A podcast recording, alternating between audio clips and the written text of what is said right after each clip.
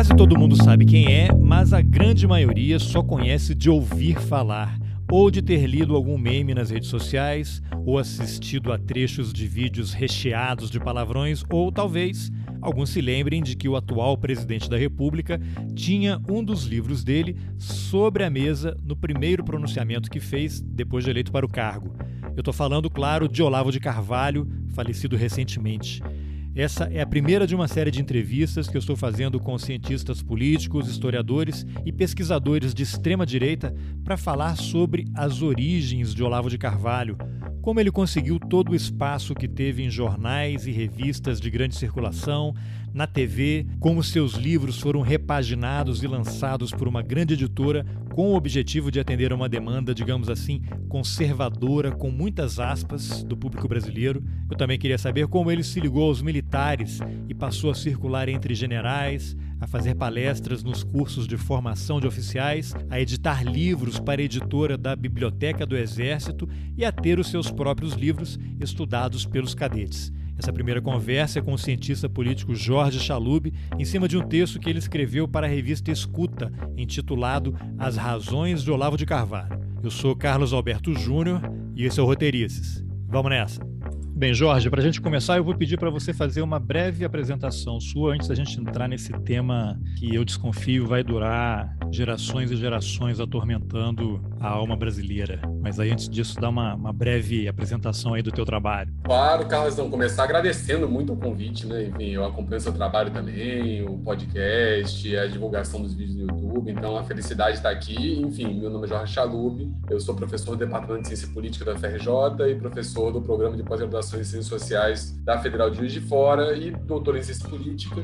E além disso, já o que eu acho que interessa mais em relação ao tema, né? Eu tenho uma trajetória desde o meu mestrado, na verdade, de estudar a história das direitos brasileiras, como posso colocar isso, tipo, uma pesquisa longa sobre a UDN, quer dizer, um grande partido de oposição liberal varguismo e depois um pouco no doutorado eu venho mais ou menos desde 2015 estudando intelectuais e figuras públicas e a recepção desse discurso público de quem eu comecei nos primeiros textos chamando de nova direita mais recentemente dos três anos para cá três quatro anos eu venho chamando de ultradireita e o Olavo de Carvalho sem dúvida é uma parte importante dessa pesquisa que eu venho tocando já há algum tempo ah, legal. Na semana passada apareceu no meu Twitter lá uma, um texto, na verdade, um compartilhamento né, que o, o João Martins Ladeira fez de um hum. texto que você escreveu para a revista Escuta. O título era As Razões de Olavo de Carvalho. O nome dele já apareceu aqui, quase todo mundo sabe quem é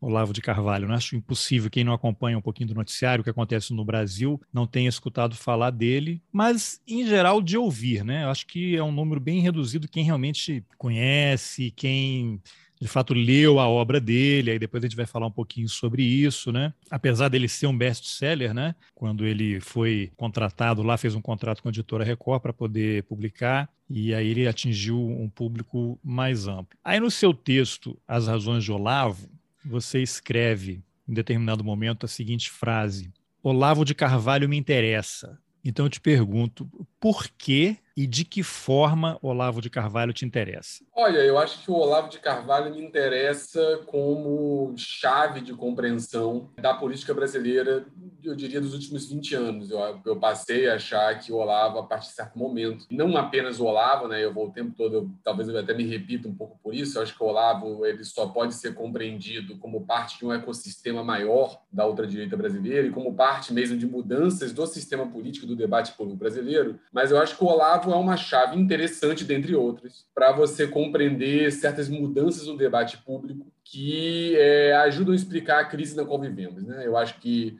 não dá para você falar que o Olavo permite entender ele diretamente porque o Bolsonaro foi eleito, permite entender porque nós tivemos um aumento expressivo de linguagens públicas autoritárias, mas ele é uma das maneiras de compreender isso. E, e, como tem já um histórico, que eu falei aqui brevemente, de estudo de intelectuais da direita brasileira, de discursos públicos da direita brasileira, o Olavo de Carvalho pareceu, a partir de certo momento, uma chave interessante para fazer isso. Enfim, foi até, na verdade, uma pesquisa que começou com prazo, que eu comecei tocando com um colega meu da Federal de Juiz de Fora, o Fernando Perlata. A gente começou é, a tentar compreender algo que pensamos publicamente, que era perceber que você começou a ter uma presença muito maior de intelectuais que estariam à direita da direita do debate público. Em certo momento chamamos de nova direita, porque a ideia era que, em certo momento, quando você lia a Folha de São Paulo, você lia o Globo, você via nas prateleiras de editoras e falou: opa, tem algo novo aí. Né? Tem intelectuais que estão trazendo uma linguagem que não era a linguagem tradicional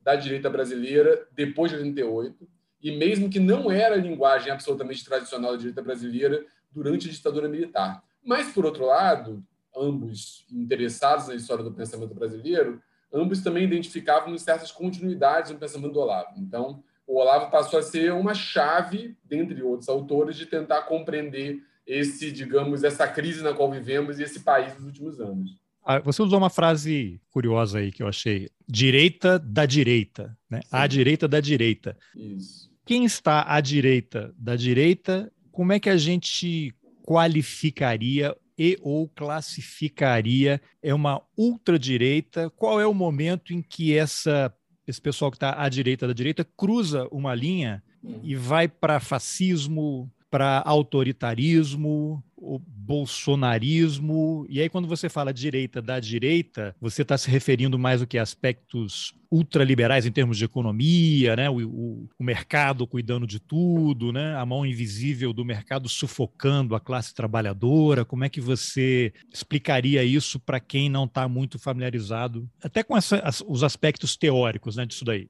Claro, Carlos. Não, é, eu, eu utilizei essa expressão conscientemente, porque quando eu comecei a falar, eu acho que quando eu e Fernando falamos lá atrás sobre nova direita, a ideia era apontar um pouco essa direita direita. E, mas por vezes a, o, o termo, eu, eu acho que tem ótimos trabalhos que utilizam o conceito de nova direita, não tenho nenhum tipo de é, ponto público contra isso. Mas, do, na minha perspectiva, como algo que me interessa muito, são continuidades também, eu comecei a deixar um pouco de lado o termo porque o conceito começou a me demandar mais explicação do que eu queria e eu achava que toda, toda fala era um pouco, mas a direita é nova mesmo?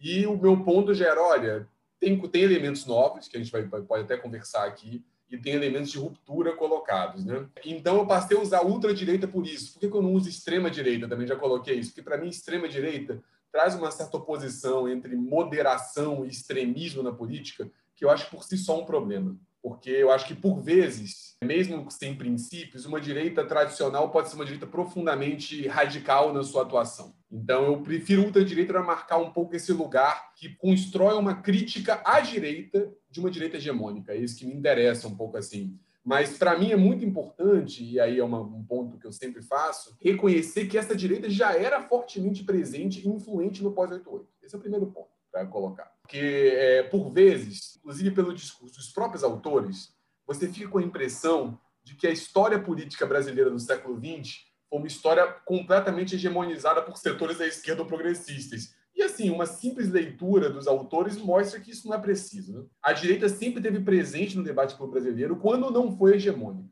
Isso é um ponto. Inclusive no pós-88. Mas você parte da identidade desses autores da ultradireita passa por um diagnóstico de que a esquerda há muito tempo domina a cena política brasileira. Então, esse de que nunca houve verdadeira esquerda, direita no Brasil, enfim, isso é uma imagem dos autores que eu trabalho como objeto de análise, não como dado colocado. Enfim, porque quando inclusive, você vê a trajetória. Inclusive, pré-64, por causa do comunismo, tiveram que dar um golpe, né? Sim, não. Você tem uma trajetória de pensadores públicos de uma direita, às vezes, muito, muito marcada, muito extremada, que sempre tiveram espaço no debate público brasileiro, e você nunca teve um debate público brasileiro sem vozes relevantes de uma direita política. A questão é, de fato, é o grau de radicalidade das figuras dessa ultradireita é um grau de radicalidade que por vezes choca. E isso começa, começa não, mas por exemplo, o próprio presidente da República é um bom exemplo disso. O Bolsonaro tem um discurso público, e eu não vou entrar aqui nas práticas do regime de Estado, muito mais radical do que qualquer ditador da ditadura civil militar, qualquer um. Você pega o Médici, o Costa Silva, momentos de fechamento. Nenhum deles nunca defendeu publicamente tortura, por exemplo. Nunca. Praticavam nunca, só, né? Mas... Praticavam, mas, mas isso é relevante, né? Porque praticavam, mas a, a prática, digamos, era negada enquanto discurso público. Quando você passa a defender publicamente a tortura, você não apenas, digamos, está dando realidade é, a práticas estatais, que claro que não são não, não possuem o mesmo estatuto de político de Estado que tiveram durante a ditadura militar, mas que continuam sendo praticados pelo Estado brasileiro. A gente sabe que o Estado brasileiro não tortura qualquer é, investigador do tema. Como você incentiva essa prática? Né? Quando o presidente da República vai. Isso não é algo trivial, eu digo, não apenas no Brasil. É, não é algo trivial, digamos, é, no mundo pós-45. Um presidente publicamente dizer: olha, tem que torturar mesmo, tem que matar esses esquerdistas, tem que mandar para a ponta da praia, tem que colocar. Eu acho que não, são... não só isso, né? Porque você pega diariamente o que, que você vê? Policiais torturando pessoas. Né? Agora todo mundo tem um celular, consegue filmar coisas que sempre aconteceram, agora estão sendo visibilizadas e compartilhadas em redes sociais. E, de certa forma, eles estão autorizados e legitimados por um discurso do presidente da República. Então, aquela velha história de que é, o problema não é a ditadura, o problema é o guarda da esquina, não, o guarda da esquina ele está legitimado, existe uma cadeia de comando. Eu acho, não sei se é uma forçação de barra minha, só, talvez você possa até comentar, o que aconteceu, esse extermínio, o assassinato daquele congolês, o, o, o Moz, lá em, no Rio de Janeiro, por aquelas pessoas, eu não sei se é uma forçação você associar a esse estado de espírito em que você tem um, um, um, presidente da República que defende tortura, que é, fala contra negro, fala contra mulher, que o ídolo dele é um torturador. Eu não sei como é que isso age no imaginário das pessoas, que a hora que eles se deparam com uma situação como aquela, essa tragédia está legitimada, né? E eu até me pergunto, se aquele congolês fosse um homem branco, aquilo não teria acontecido. Certamente ele teria recebido o dinheiro que ele foi cobrar e teria ido embora. Não sei se faz sentido é, isso. Eu acho que faz sentido, porque uma, uma coisa que eu vou falar aqui, é, talvez mais de uma vez, é que figuras como Bolsonaro e Olavo de Carvalho são relevantes porque eles normalizam práticas que aparentemente não estavam, digamos, não seriam toleradas como justificativa pública, colocada anteriormente. Não que ela não fosse praticada. Quer dizer, o Estado brasileiro sempre torturou. Mas há um tempo, publicamente, ninguém, digamos, eu diria até na trajetória do nosso pós-45, ninguém ia publicamente justificar a tortura. Isso, por mais que você possa colocar, na verdade, torturava, então tem, tem uma, alguém pode dizer, até é bom que se diga. Eu não acho que seja bom, porque você começa a normalizar tipos de discurso de ódio e tipos de práticas que é, se tornam algo corrente. Então, acho que esse evento que você colocou, claro que tem toda uma série de cadeias de, longo, de uma longa duração em relação ao racismo no Brasil, que são amplamente estudadas por figuras muito competentes que pesquisam o tema. Claro que você tem uma série de heranças históricas e naturalização em relação à violência contra corpos negros. Porém, eu acho que parte da compreensão de um fenômeno complexo como esse, que tem muitas causas, certamente passa por uma naturalização pública da violência, por uma naturalização pública do extermínio, do linchamento, que sempre se colocou, é uma marca da, da sociabilidade brasileira, os linchamentos. Tem trabalhos interessantes sobre isso, Zé Souza Martins tem um trabalho clássico sobre linchamentos e outros, mas você passa a ter, digamos, no, na, como figura pública do Estado brasileiro. Em 2018, quando estava aquele acirramento todo, eu lembro de, é, nas redes sociais, às vezes eu fazia alguma postagem contra o Bolsonaro, contra a candidatura dele, contra tudo que ele representa, e pessoas que estudaram comigo no segundo grau, que eu não via há mais de 20 anos, né, do nada surgiam e começavam a defender o Bolsonaro. Quando era em relação à tortura, diziam: ah, mas e se fosse com um filho seu? Se um filho seu, uma filha sua tivesse sido estuprada? As pessoas dizem que não, mas quando acontecem que elas. Eu falei assim: não, na verdade, se a pessoa que sofre uma violência, eu acho até natural que ela sinta um desejo de vingança, querer que o outro cara seja morto, tem vontade de matar num momento de raiva assim, mas isso não pode ser papel do Estado, né? O Estado não pode fazer isso, principalmente um policial. Não é ele que tem que decidir quem é que vai acontecer. Então, assim, eu entendo a pessoa que fica revoltada, tem um ódio e deseja a morte de outra pessoa, mas o Estado não pode ter esse tipo de comportamento. E aí a pessoa entra com esse tipo de argumento, ah, mas se fosse com você, se fosse um filho seu, um parente seu, você vê qual é a dinâmica em que ele já entrou de normalizar, de relativizar e de justificar a justiça com as próprias mãos. Né? E aí, quando seria um presidente é. que está controlando o Estado naquele momento e ele favorece tudo isso, pronto, fecharam todas as pontas. Né? Não, perfeito, perfeito. Eu acho que parte do processo de normalização ele está por aí, né? Está colocado aí. E aí, assim, eu deixei até uma pergunta que você me fez anteriormente sobre o que seria essa direita-direita. Eu te deixei sem resposta e eu acho que, que parte isso vai me ajudar um pouco a responder, né? Na verdade, isso é, é até o que eu venho pesquisando de maneira mais sistemática, né? Como responder essa questão bem delimitada do que seria essa direita-direita, que eu acho que é a afirmação que muitos colegas competentes fazem de que ela seria liberal na economia e conservadora nos costumes, que aliás é parte de uma autoidentificação de alguns desses autores, né, eles se reivindicam assim, ela, digamos, pode ser no máximo ponto de partida. Mas, na verdade, a gente tem que compreender como essas coisas se articulam. Porque um primeiro ponto que eu acho que é fundamental para compreender esse campo é que esse campo não é sistemático. Quer dizer, isso vale para o Olavo de Carvalho, isso vale para o anarcocapitalista que reivindica o fim do Estado e que ele se arma e se defenda.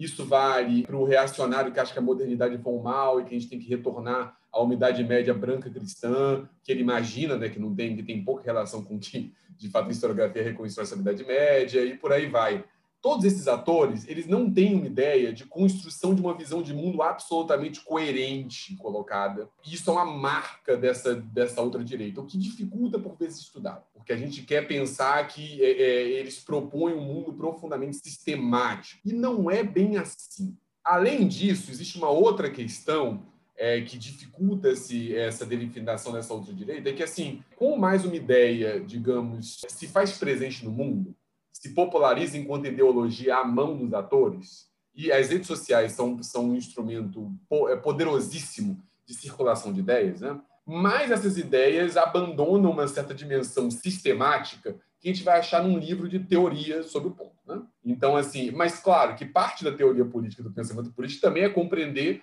como essas ideias circulam no mundo, né? como elas são apropriadas pelos autores, como ela, pelos atores, como aquele que não vai ler toda a obra do Olavo de Carvalho, que você colocou, mas vai ter contato com um vídeo dele, mas vai ler um artigo no blog dele, mas vai ler um dos artigos do livro, tudo que você quer, precisa saber para não ser um idiota, que ele achou muito grande, mas ele leu um, dois artigos e falou: ah, não, que esse cara fala aqui tá bom. Como que essas coisas se. Enfim, eu tendo a definir essa ultradireita como marcada pelo que eu chamo de é, quatro linguagens políticas. E linguagens políticas, essas linguagens não se pretendem sistemáticas, é um primeiro ponto. E ponto dois, essas linguagens políticas são apropriadas de forma parcial por muitos atores. Quer dizer, você tem atores diversos que se apropriam dessas linguagens políticas. E linguagem política pode parecer algo muito abstrato, né? Mas é quase como se for, assim como você aprende uma língua para se comunicar, assim, é, é, as linguagens políticas elas são, digamos, é uma série de pressupostos e visões de mundo que não é que a ideia delas seja algo absolutamente sistemáticas, mas são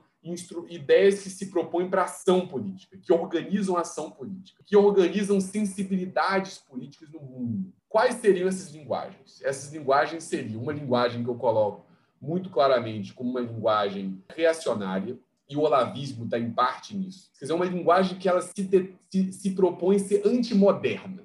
Ela tem uma recusa grande na modernidade. Daí que vem, por exemplo, fala sobre globalismo, que estavam presentes na fala do, do, antigo chanceler Ernesto Araújo. Daí que vem presente é, uma figura como Felipe Martins, que foi aluno do Olavo de Carvalho, que é uma, figura muito influente na política externa do Bolsonaro, do Bolsonaro, do governo Bolsonaro. E vem boa parte do pensamento do Olavo de Carvalho aí. Essa perspectiva reacionária, ela acha que qualquer ideia de organização do mundo a partir da razão é um problema. E ela defende um retorno à família, um retorno a uma tradição pré-moderna que é imaginada, inventada por eles, uma hierarquia contrária a qualquer ideia de igualdade. E essas ideias têm, têm seu lugar no mundo, são colocadas. Elas Isso que é o tal do tradicionalismo. O tradicionalismo é uma, um dos elementos desse, dessa linguagem reacionária, um elemento importante, mas não o único elemento. Tem ah. outras inspirações que estão colocadas aí. Outra linguagem que não é reacionária é uma linguagem que aí vem a questão do mercado, que eu chamo de uma linguagem libertária ou libertariana. Estou na dúvida do texto que estou escrevendo, qual que eu coloco, porque, na verdade, que alguns vão dizer é neoliberal. E eu falo, olha, ela é uma parte da grande família do neoliberalismo, mas uma parte mais radicalizada. Porque aí vem um ponto, ah, você está sendo muito purista como pensador na teoria política. Não, não, eu só quero ser capaz de distinguir Paulo Guedes de Pedro Malan. Isso é fundamental para a gente distinguir o que é uma outra direita de uma direita tradicional brasileira. Nossa, só de citar os dois nomes, você vê que há um abismo ali, né? É diferente. Você tem uma linguagem pública neoliberal que pensou em submeter o Estado brasileiro a uma lógica do mundo privado, via agência reguladora, via regulação privada do mundo, via privatização. O Paulo Guedes não é isso. O Paulo Guedes ele defende uma perspectiva profundamente radical do mundo em relação à economia, que é muito mais radical do que Pedro Malan. Que ele é contra Fraga. o Estado, né? Ao fim e ao cabo, para o Paulo Guedes, o Estado é um problema de eficiência no capitalismo. É o problema. O Estado é o problema. O Estado é quase que intrinsecamente um produtor de mal no mundo. E ele tira, em parte disso, de leituras profundamente radicalizadas da escola austríaca, que ele certamente teve um contato, não sei de que maneira sistemática, porque ele nunca teorizou tanto sobre isso, no, na vivência norte-americana dele. Então, é, mas eu tá acho chegando... que é porque ele era aluno, né, discípulo lá do. Qual é aquele que foi professor dele lá Friedman. nos Estados Unidos? O Friedman, Friedman, que era um discípulo do Ludwig von, von Mises lá, né?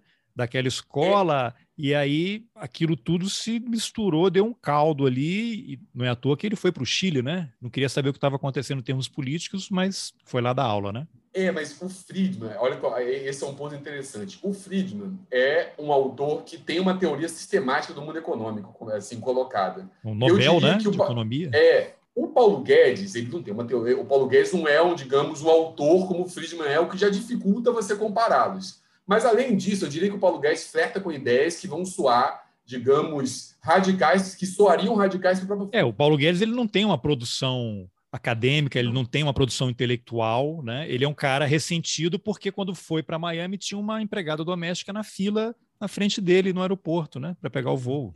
É, produção intelectual até vou dizer que ele tem, porque assim, como analisa as ideias do Paulo Guedes, não somente pelos discursos públicos dele, mas sobretudo pelos artigos que ele escreveu, as pessoas esquecem isso, né? Durante 10 anos na página 7 do jornal o Globo. Né? Quer dizer, o Paulo Guedes produziu análises sistemáticas da realidade brasileira e virou nosso ministro da Economia. Isso, é Provavelmente é intercalando o mesmo espaço com o Olavo de Carvalho. Mas eu diria que o Paulo Guedes é muito mais orgânico que o Olavo, né? Assim, é, é nesse ponto. Ele é uma figura muito orgânica de uma série de determinados setores da elite brasileira e alguém que tinha um espaço nesse ponto que foi maior que o Olavo. Distinguir isso também é importante, né? Uma figura muito central é uma figura que atuou como fiadora do Bolsonaro, assim, não somente pelo título do artigo. Sim, mas ele tem uma trajetória, né? Ele é um cara que fez universidade, é. estudou fora, trabalhou no exterior, dono de banco, é. né?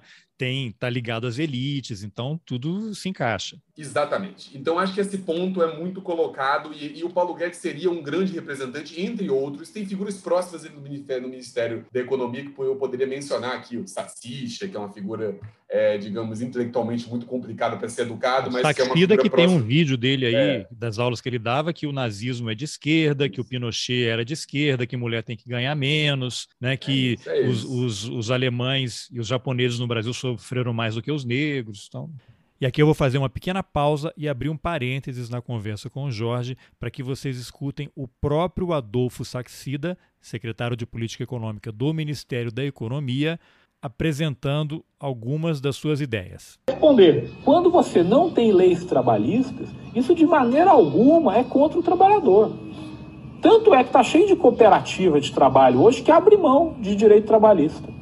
Eu só peço o seguinte: que o próprio trabalhador tem o direito de optar. Porque a hora que ele tiver esse direito, o nível de emprego na economia vai subir, os salários vão subir. Meu nome é Adolfo Saxida e hoje vou conversar com vocês sobre uma das maiores enganações desse século. É, a enganação chama-se China.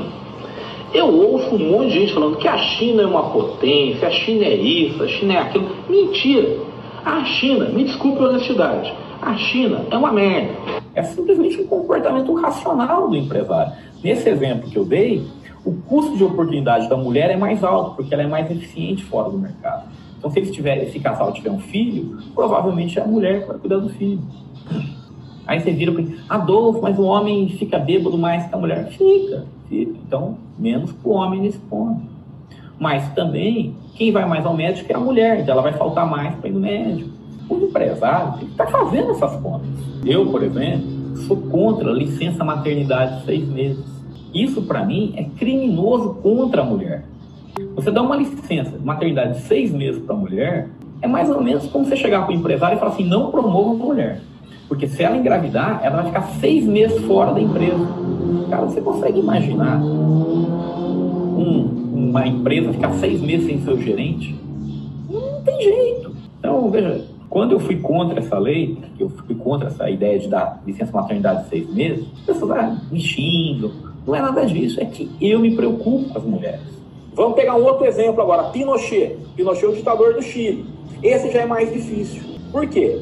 Porque Pinochet, ele claramente colocava o Estado acima do indivíduo. Por quê? Porque ele exterminou um monte de gente, cara. Pinochet foi um ditador no Chile, ele sumia com as pessoas.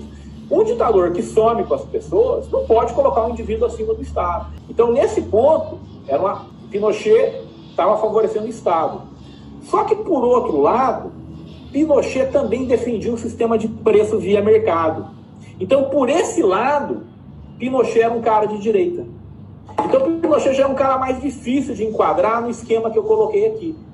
Por quê? Porque, por um lado, ele colocava o Estado acima do indivíduo. Então, desse jeito, ele é um esquerdista, porque ele coloca o Estado acima do indivíduo, da liberdade individual. Mas, por outro lado, Pinochet queria um sistema de preço via mercado, ele queria propriedade privada. Na parte econômica, Pinochet era de direita. Na parte política, era de esquerda, porque colocar o Estado acima dos outros é um cara de esquerda. Mas na parte econômica, Pinochet era de direita. Eu entendo que você queira falar que não, nós temos que fazer uma reparação histórica, porque os negros foram escravizados aqui no Brasil, então nós temos que ter essa reparação. Bom, olha só, o último grupo que foi extremamente maltratado no Brasil não foi negro. O último grupo que levou pancada pra caramba no Brasil foram alemães, italianos e japoneses. É difícil você argumentar que 200 anos depois do final da escravidão, existe uma dívida histórica. O Marx é o seguinte: o cara chega em, a mulher chega em casa e vê o homem com outra mulher. Aí ele fala para a mulher: Você vai acreditar em mim ou nos seus olhos?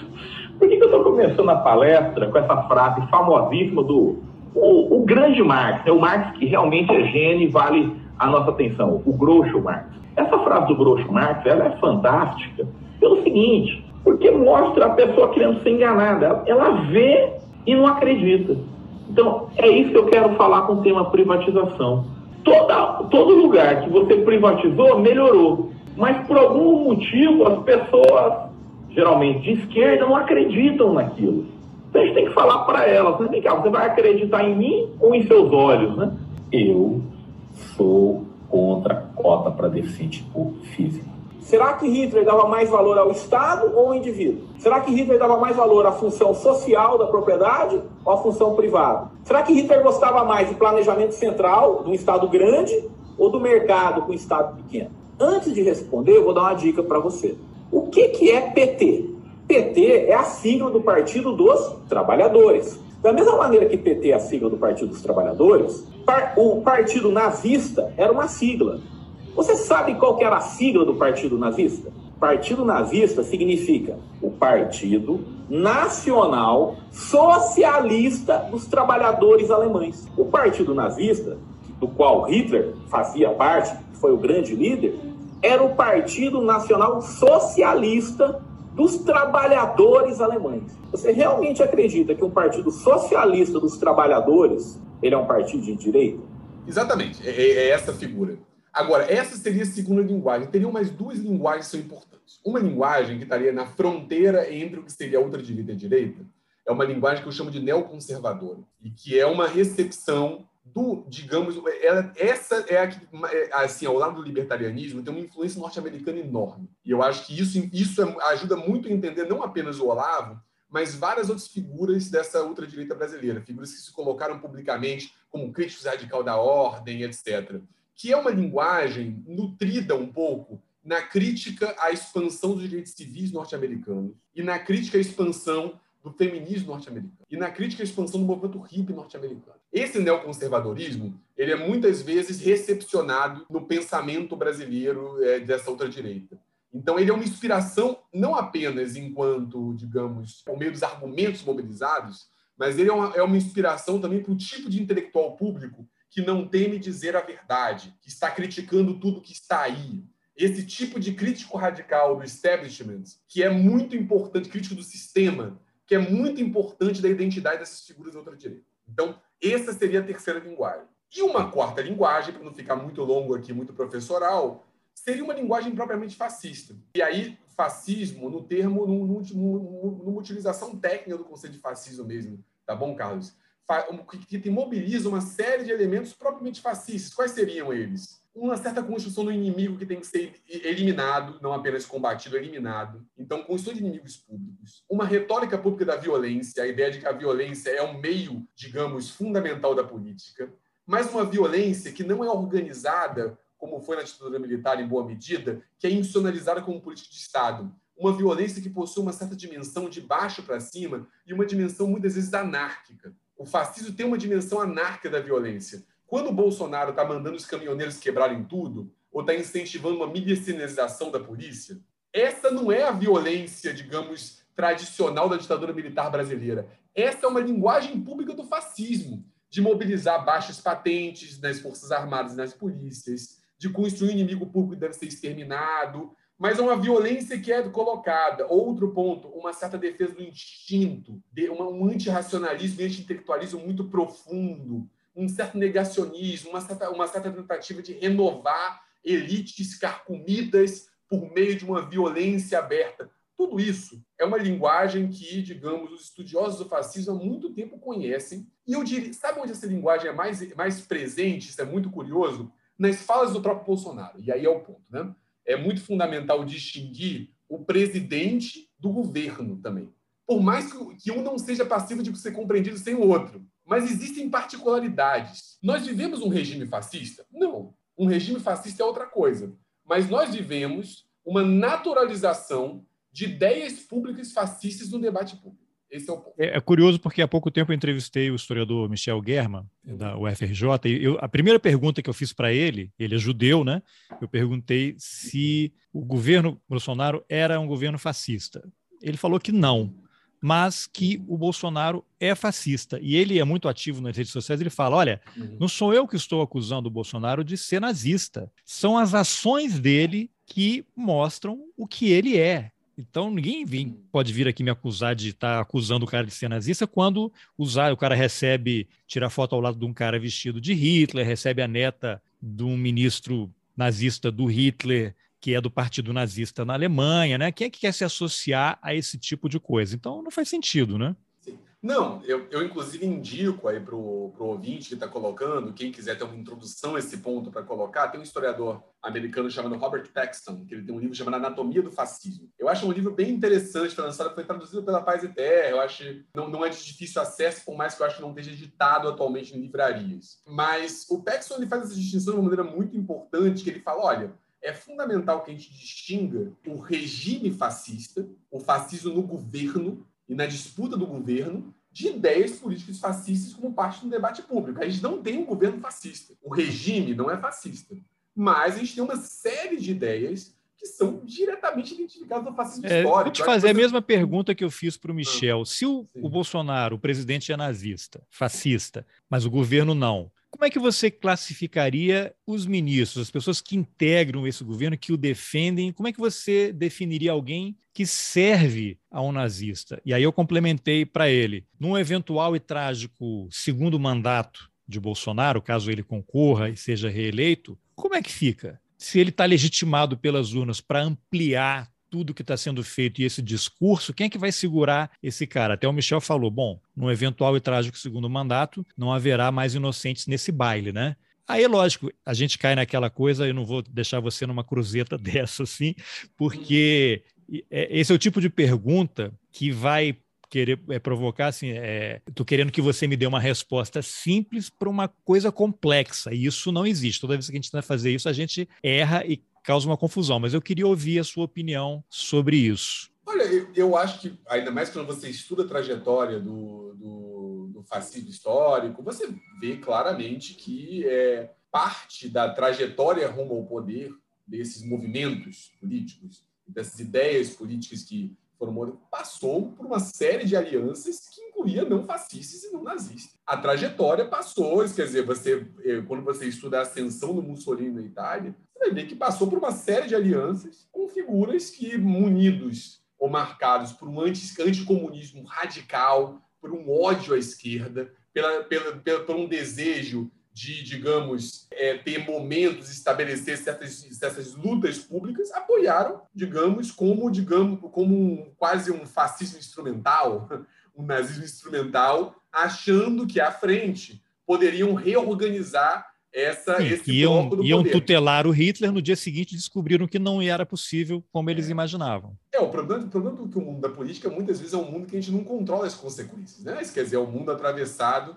pelo, pelos que o Weber chamava de, de inspirado lá no esclarecimento escocês, as consequências da intencionalização. Né?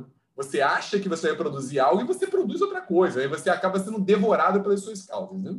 Então, é, o mundo da política é um mundo marcado por isso. Então, você apostar, e isso de fato, e eu em nenhum momento me coloco uma figura que, durante a eleição presidencial de 2018, achava que o Bolsonaro ia ser eleito desde o início, não.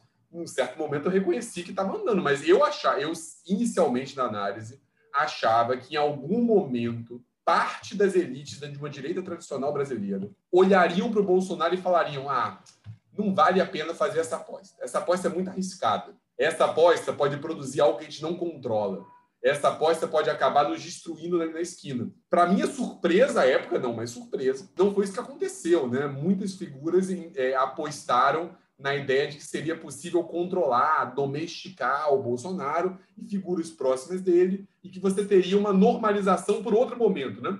Mas, na verdade, o que foi mais normalizado não foi o Bolsonaro, digamos, sendo normalizado de acordo com as práticas correntes da política brasileira foi o Bolsonaro, digamos, recolocando, ele, o Bolsonaro é uma figura, né? O movimento em torno do Bolsonaro, é, digamos, normalizando outras questões. Então, Quando você muito... olha assim, é como se deixa o Bolsonaro ali fazendo showzinho particular no cercadinho para as redes uhum. sociais, e aí você tem o grande intelectual Ricardo Salles, ex-ministro do Meio Ambiente, aquela frase é lapidar, né? Vamos passar a boiada. Então, quando você vê, as elites não estão nem aí. Tudo que eles sempre quiseram está acontecendo, retirada de direitos trabalhistas, de direitos sociais, né? É, lógico que teve uma pandemia que comprometeu aí os lucros, né? Mas você pega os mais ricos ficaram cada vez mais ricos, né? É, você pega os grandes conglomerados nunca tiveram um ganho como aconteceu agora né, uma uberização, né, essa coisa de, sei, eu até chamo, quem, quem estuda o assunto diz que eu sou totalmente errado, né, mas eu, o termo ele é forte e as pessoas entendem, hein?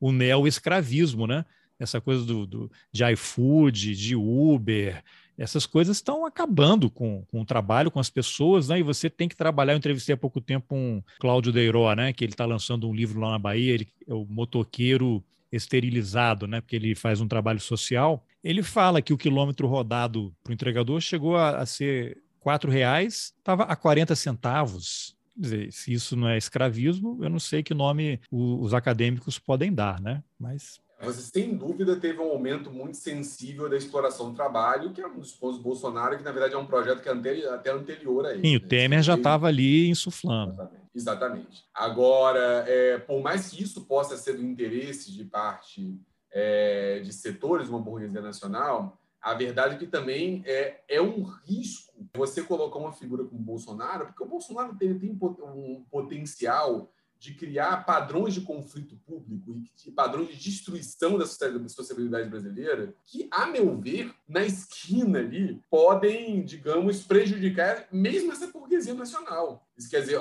os riscos que uma figura como essa podem trazer para o país podem acabar, digamos, prejudicando uma certa dimensão de previsibilidade da atividade econômica mesmo que essas figuras é. vão ter para ganhar o dinheiro. É uma aposta arriscada, é uma aposta de você, entendeu? É, é, jogar tudo numa mão, né? Você pode ganhar, claro que você pode ganhar, e você pode controlar ele na esquina, mas você também pode perder, né? É, é, assim, o Bolsonaro é uma, uma realização de um capitalismo completamente aventureiro, né? É um, é um, um é um Bitcoin fascista, né? Você pode, o que, que você é, vai um, ter? O ganho absurdo ou a perda total?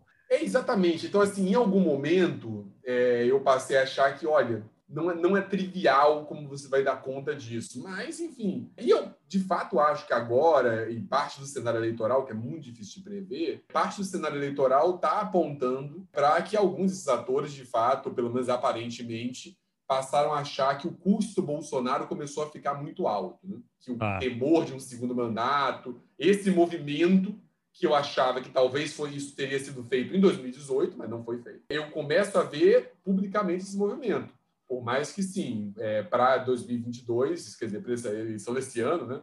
A gente já entrou, eu ainda tenho muita cautela e canjo de galinha. Mas assim, mas a barra disso, eu acho que você já começa a ter atores dessa grande burguesia nacional na sua variedade. Ela não é um, não é, digamos, monolítica, ela é diversa, ela tem interesses por vezes conflitantes, ela tem uma relação com o mundo diferente e por aí vai e faz com que você tenha apoios. Uma coisa é uma burguesia que trabalha com um padrão de serviço do dia a dia, a smart fit de rede de economias. Outra coisa é o agronegócio, outra coisa é uma, um, o setor bancário. Tem, tem, por mais que por vezes você é, é, essa burguesia opere monoliticamente, você tem distinções que são importantes para compreender essa rede de apoio e para tá. compreender é, como ela lida com isso. Tá, agora, Jorge, você se debruçou, digamos assim, sobre o papel da mídia, aí voltando especificamente para o Olavo, né? esse espaço que ele foi ocupando aos poucos, porque quando você olha a trajetória dele, ele foi astrólogo,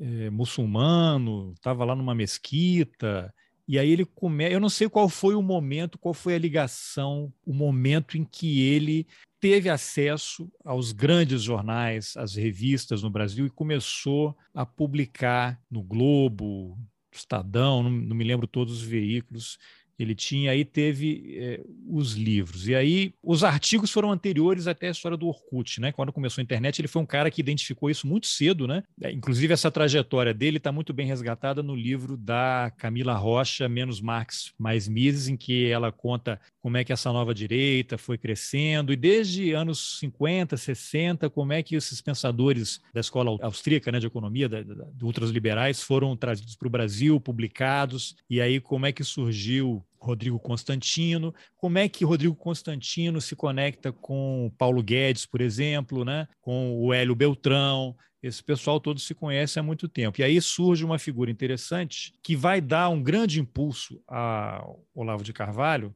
que é o Carlos Andreasa, que hoje tem um programa na CBN, ele era um dos editores da editora Record, e no livro da, da Camila, ele relata, tem a, a frase dele, dizendo que eles repaginaram o Olavo, da capa ao texto. A editora identificou uma demanda do público brasileiro por aquele tipo de conteúdo e investiu pesado e o cara virou um best-seller, né? Até na entrevista que ele deu para o Pedro Bial, acho que 2019, ele falava que ainda era um best-seller, né? 20, 30 anos depois da publicação do primeiro livro. E aí eu, não, eu não, não, não, não consegui identificar exatamente como é que o Olavo começa a cavar esses espaços na mídia e eu não tenho certeza se é a partir daí que ele começa a ter contato com os militares. Aí ele é chamado para fazer palestra em clube militar, na Escola Superior de Guerra.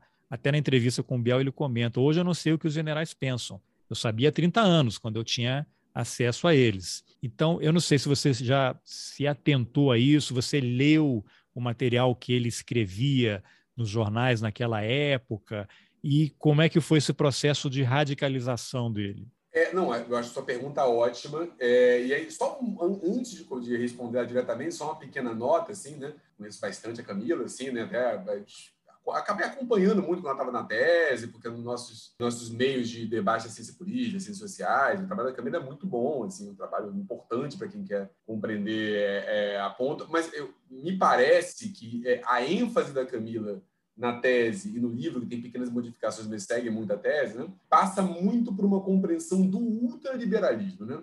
Isso, é, isso. Que a, a, chave da Camila é muito de compreender o ultraliberalismo, até pela pesquisa que ela fez no Instituto Liberal, é, pelas redes que ela colocou, enfim. É, eu acho que o ponto dela é muito compreender essa chegada da escola austríaca, que aliás tem outros bons trabalhos que acho que as pessoas ainda podem colocar, quem se interessar, tem uma tese interessante na história da UF, do Gabriel Onofre, se, se eu não me engano, está com o professor do Pedro II da História, defendeu uma tese interessante sobre institutos liberais no Brasil, acho que está disponível na internet, de livre acesso. Tem trabalhos bons sobre que acabam. Eu acho que o próprio Flávio Casimiro, que trabalhou sobre o Conselho Nova Direita, também é, se chega é, próximo disso. E eu acho que a trajetória do Olavo, por mais é, só, só um adendo aqui, eu achei ótimo você falar isso, até quero, se eu, por alguma razão, dê a entender algo errado em relação ao trabalho dela, é totalmente responsabilidade minha, né? Porque Sim. eu só citei essas coisas porque são aspectos que estão no livro, né? O livro dela é, é mais amplo. Então, só para não tá. ficar um mal entendido aqui de,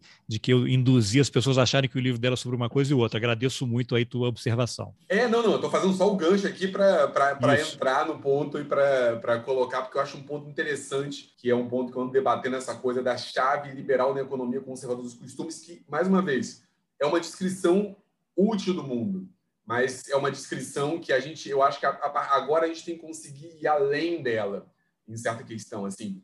Só para dar um exemplo, sei lá, é evidente que é uma descrição muito útil para você compreender o, nosso mundo. Você dizer que o Sol é maior do que a Terra, ou que o Sol esquenta a Terra, isso tudo é muito relevante. Isso é uma descrição precisa do ponto, né? Mas para você compreender essa dimensão do Sol de uma maneira mais precisa, você tem que avançar em uma série de articulações internas que não necessariamente negam esse ponto, mas que vão, digamos, entender de que maneira isso desdobra em outros pontos. Então, não é que seja uma, uma, uma afirmação imprecisa, é uma afirmação interessante, é um mote interessante para colocar. Eu mesmo, nos meus primeiros textos, partia desse ponto, mas agora estou tentando compreender algumas outras articulações. Mas, enfim, colocado isso, acho que o trabalho da Camila é um trabalho muito relevante para compreender claro esse mundo do ultraliberalismo, eu tem que ser. O Olavo, eu acho que o movimento dele é um pouco outro para a gente compreender a trajetória dele. E eu acho que uma chave que eu acho que é muito central da trajetória do Olavo é a aproximação que ele teve com figuras do chamado Instituto Brasileiro de Filosofia, que são figuras pouco estudadas ainda. Tem trabalhos bons já sobre eles, mas eu acho que assim, ali tem uma chave muito interessante de muita coisa. É, e o que é um estudo. Aí, assim, é um ponto anterior sobre a trajetória do Olavo. Né? O Olavo, por relatos até que não são relatos dele, né, era uma figura que circulava meios até de uma esquerda militante da década de 70. Né? Acho que o Zé Dirceu já mencionou que ele chegou a, a ver o Olavo é, na Maria Antônia, na antiga Faculdade de Ciências Sociais é, da Dizem que ele era, ele foi comunista. É, uma trajetória muito comum de, de conversão do comunismo para uma direita extremada. Né? Muita gente passou por isso. Né? E que frequentou esses mundos, e, mas a trajetória dele começa a ser um pouco melhor documentada quando ele se aproxima lá do Shuon, do, é, do tradicionalismo como um todo que você colocou, que é essa, essa aproximação do islamismo, mas na verdade era uma aproximação de uma tentativa, não sei se ecumênica é a melhor palavra, né?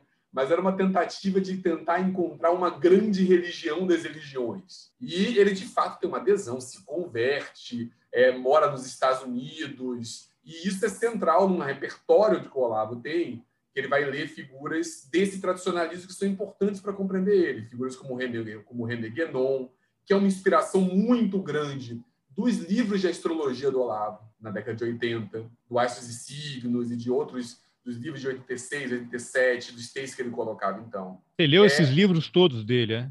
Sim, sim, sim. Todos, é, o, é uma... o, Imbecil Coletivo, você leu tudo isso? Sim, sim, Assistiu sim, sim. Jardim das Aflições? Sim, sim, tudo.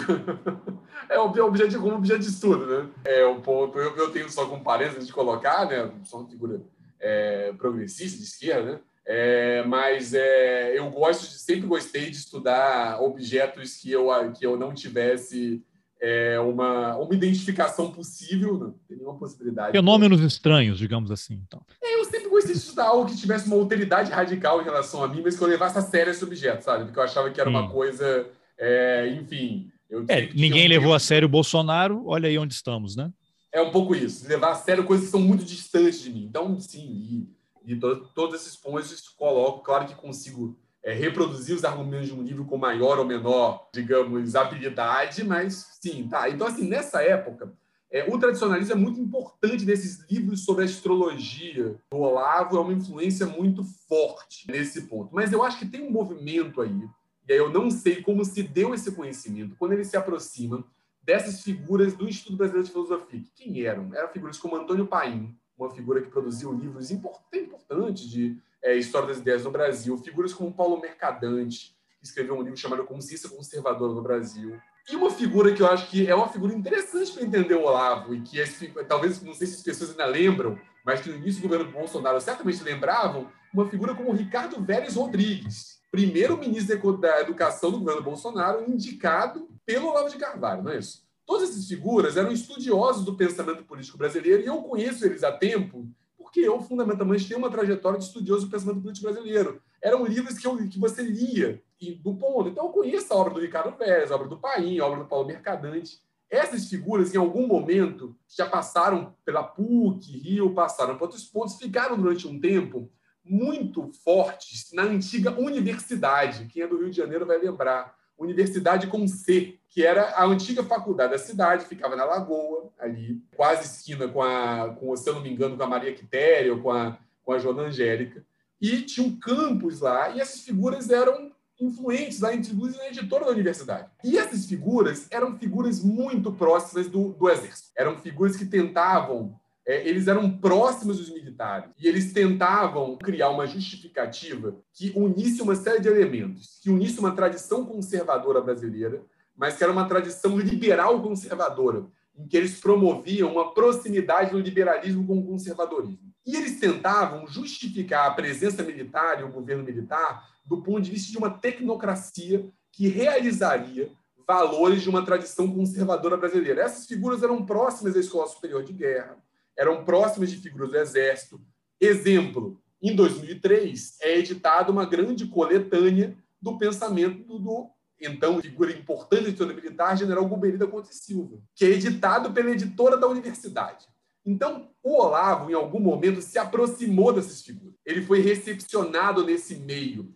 E eram figuras que, aí, para você compreender, figuras que eram muito ressentidas com o meio acadêmico de pós-graduação profissional que suas pós não vingavam. O Antônio Paim está envolvido num grande confronto da PUC Rio, que passou um, um confronto é, em relação à presença da direita no início dos anos 80 na PUC Rio, uma grande cisão do Departamento de Filosofia da PUC, que envolveu disputas diversas. Então, só fazer um parênteses, porque você mencionou isso aí das teses, a entrevista do Olavo de Carvalho ao Pedro Bial, ele toca exatamente nisso. Ele não parece um ressentido, mas agora que você mencionou isso, faz todo sentido, porque ele fala a esquerda tomou os comunistas, os marxistas, né, os gramscistas tomaram conta das universidades. Como é que você retoma isso? Quando você começa a controlar as teses as dissertações de mestrado. Se você tem lá um corpo técnico que vai decidir qual tese será objeto de estudo, se você vai aprovar aquele processo de pesquisa e vai aceitar o estudante para ele fazer o mestrado ou doutorado, então você começa a não aceitar coisas de esquerda. Se você começa a aceitar só coisa de direita, daqui a 10, 15 anos você vai mudar completamente o cenário. Agora que você falou isso, fechou. O que, que esse Ministério da Educação está fazendo desde o começo do governo controlando isso, começando pelo quê? Não respeitar a eleição dos reitores. O cara vai lá, tem a lista tríplice, ele escolhe outro, ele está entrando, e aí as pessoas, eu tenho entrevistei a Mayara Balestra outro dia, que tem um trabalho sobre o Brasil Paralelo, e aí ela uhum. tinha publicado um, um e-book com um colega com textos sobre a produtora Brasil Paralelo e foram receberam uma notificação extrajudicial. Ela tinha uma colega que estava fazendo um trabalho, não sei se agora se TCC ou do mestrado sobre Brasil Paralelo, ela mudou o tema de pesquisa com medo. Quer dizer, é. então fechou, exatamente isso aí que você falou. É, não, essas figuras eu acho que eles são uma chave, e eu acho, de fato, parte da ideia do, do Olavo de escolher educação e relações internacionais como lugares relevantes é parte desse projeto, de um projeto é, que eu acho que tem gente que levanta, né? tem um trabalho interessante recente publicado do Álvaro Bianchi, da Daniela Mussi, né, em que eles falam que o Olavo,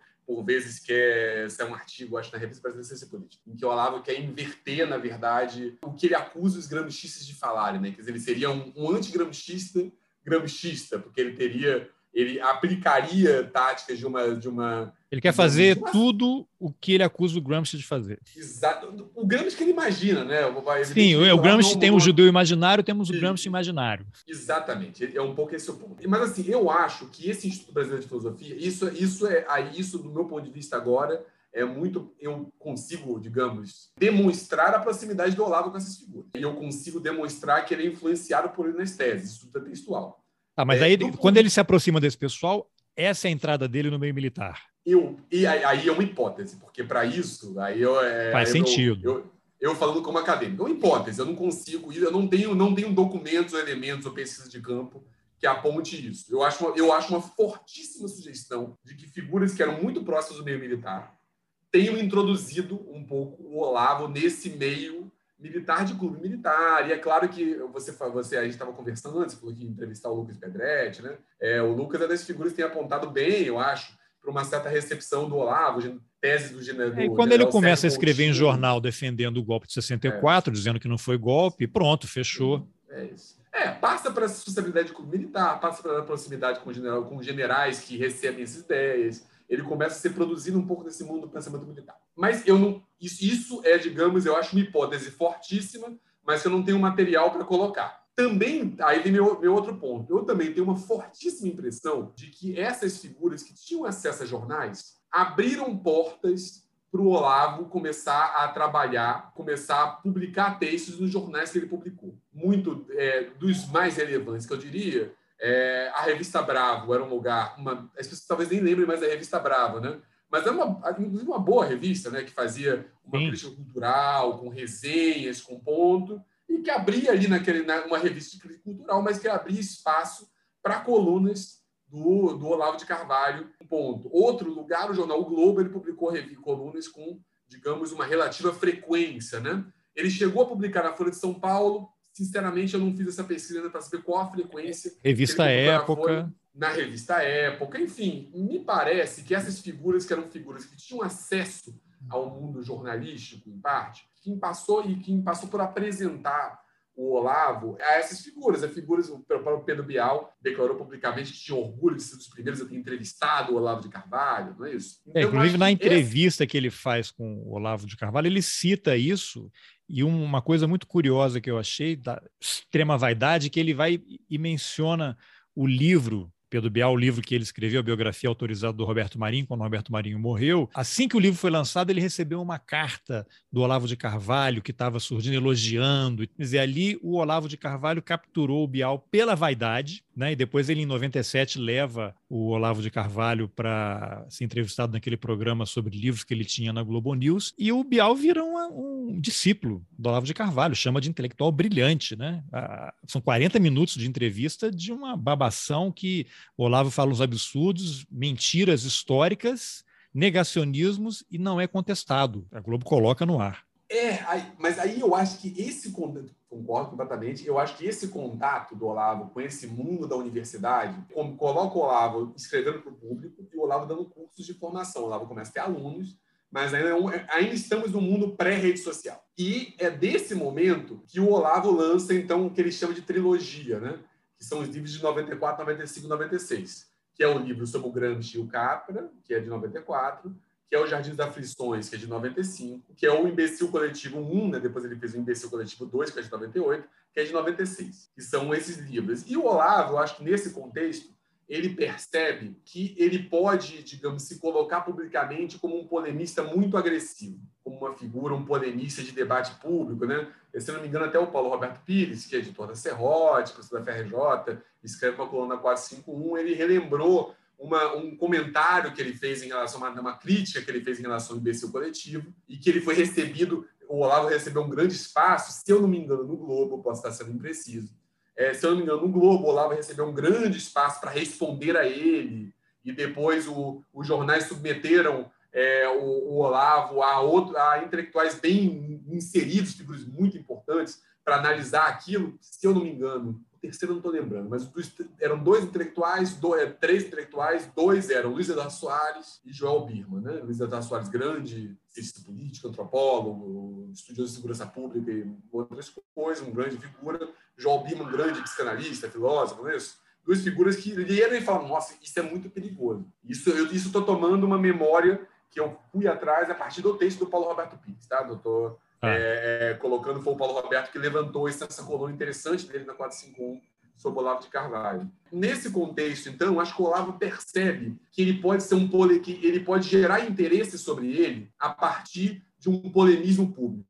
E, a partir daí, eu também acho que o Olavo passa a ficar atento a essa recepção desse neoconservadorismo e conservadorismo americano. É difícil precisar como, isso já está nesses livros, mas ele percebe que tem no debate público americano essa figura do intelectual que fala a verdade, do intelectual que coloca, e, claro, eu acho que o Olavo vai somar isso, uma certa escatologia pública que esses intelectuais americanos não têm usualmente, mas ele vai trazer um pouco isso. Então, vai xingar, usar palavrão num ponto colocado. próximo capítulo do Olavo de Carvalho. Eu acho que tem duas outras transformações que são importantes de colocar. E eu acho que um, uma transformação passa por o Olavo se mostrar alguém que se, que se aproveita muito bem de uma maré antipetista que começa a se estabelecer é, no debate público brasileiro. E aí vem um ponto. Essa maré antipetista, ela, na superfície antipetista, mas ela logo se mostra uma maré anti-esquerdista numa, leitura ampla, né? Esquerda liga numa leitura muito ampla, né? Um conceito bem elástico de esquerda, né? Que pode incluir muita gente. E ela também logo coloca uma certa maré antissistema muito grande. E sistema, em boa medida, é por vezes a Constituição de 88. É, digamos, a nova República Brasileira que foi estabelecida depois da ditadura militar. E aqui eu só retomo um ponto que eu não falei lá nas linguagens lá atrás. Em parte, o que une essas linguagens é uma leitura profundamente destrutiva em relação à nossa ordem pós-ditadura militar. É uma ideia de que a Constituição de 88 é um mal. E essa é uma das definições fundamentais de interpretação dessa ultradireita. Volta ao ponto.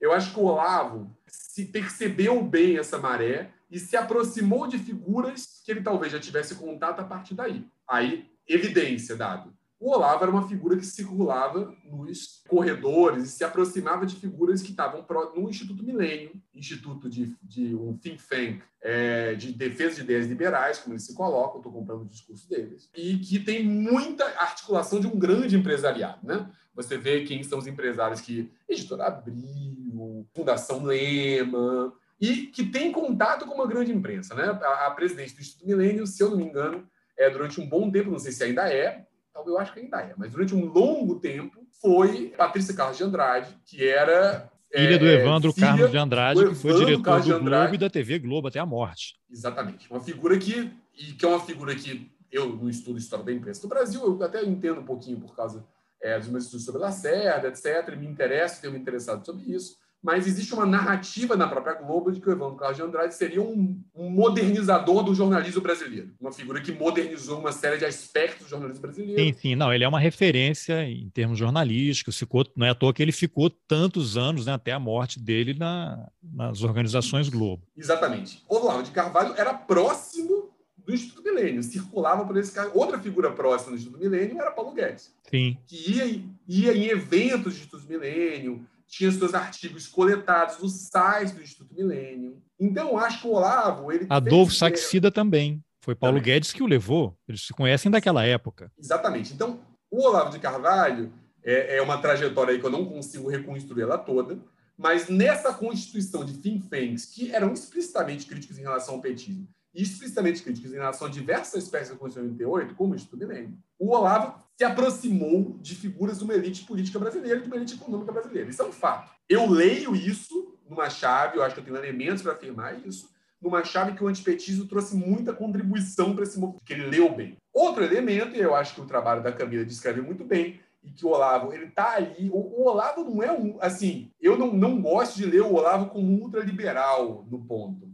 Por mais que, no, assim, nas obras do Olavo de Carvalho, ele escreve em alguns momentos de que, ele, de que o Estado é um problema, de que, eles defende, que ele defende de que Tomás de Aquino seria capitalista se fosse, se fosse vivo hoje em dia. Ele tenta produzir uma certa composição entre cristianismo e capitalismo.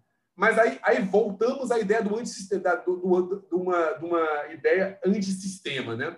O sistema do pensamento do Olavo de Carvalho é sempre visto como algo totalitário, para usar um termo, como algo impositivo. Eu acho que o liberalismo econômico ocupa um lugar completamente lateral no pensamento do Olavo de Carvalho. Ele vai até publicamente ver no, no, nesse, nesse liberalismo econômico um instrumento para atacar a esquerda, atacar um Estado que é dominado pela esquerda, para se aproximar de algumas elites econômicas. Mas o Olavo traz uma trajetória do tradicionalismo, uma trajetória de um tipo de reacionarismo e uma trajetória desse Instituto Brasileiro de Filosofia que tem to, nenhum, todos eles podem casar com o liberalismo econômico, mas eu não diria que o liberalismo econômico é o que define o centro do pensamento dele. Está presente como um imaginário, digamos, periférico, não como núcleo central. Ele adere, digamos, como parte de uma coalizão, ele adere como parte de uma leitura dos tempos, até com uma determinada leitura de que talvez é, não dê para lutar contra isso, é um ponto, mas tem diversas formulações do Olavo é, de Carvalho que são complexas de você colocar isso e que tem tensões internas ali que podem ser colocadas. Ah, então eu quero Mas... pegar esse gancho aí, você quer concluir, só concluir aí que eu vou... Claro, pode... Não, assim, eu, eu, mas eu ia falar, mas eu acho que o Olavo se aproveitou de uma movimentação, de uma utilização das redes sociais para discursos de extrema, de ultradireita, que criticavam a ordem estabelecida, que é algo que é muito identificado por uma, por uma boa bibliografia é, norte-americana sobre as direitas, né? Trabalhos sobre alt-right, tem uma série de livros que são referências sobre esse uso das redes sociais por figuras da direita. Isso a bibliografia americana mobiliza muito bem.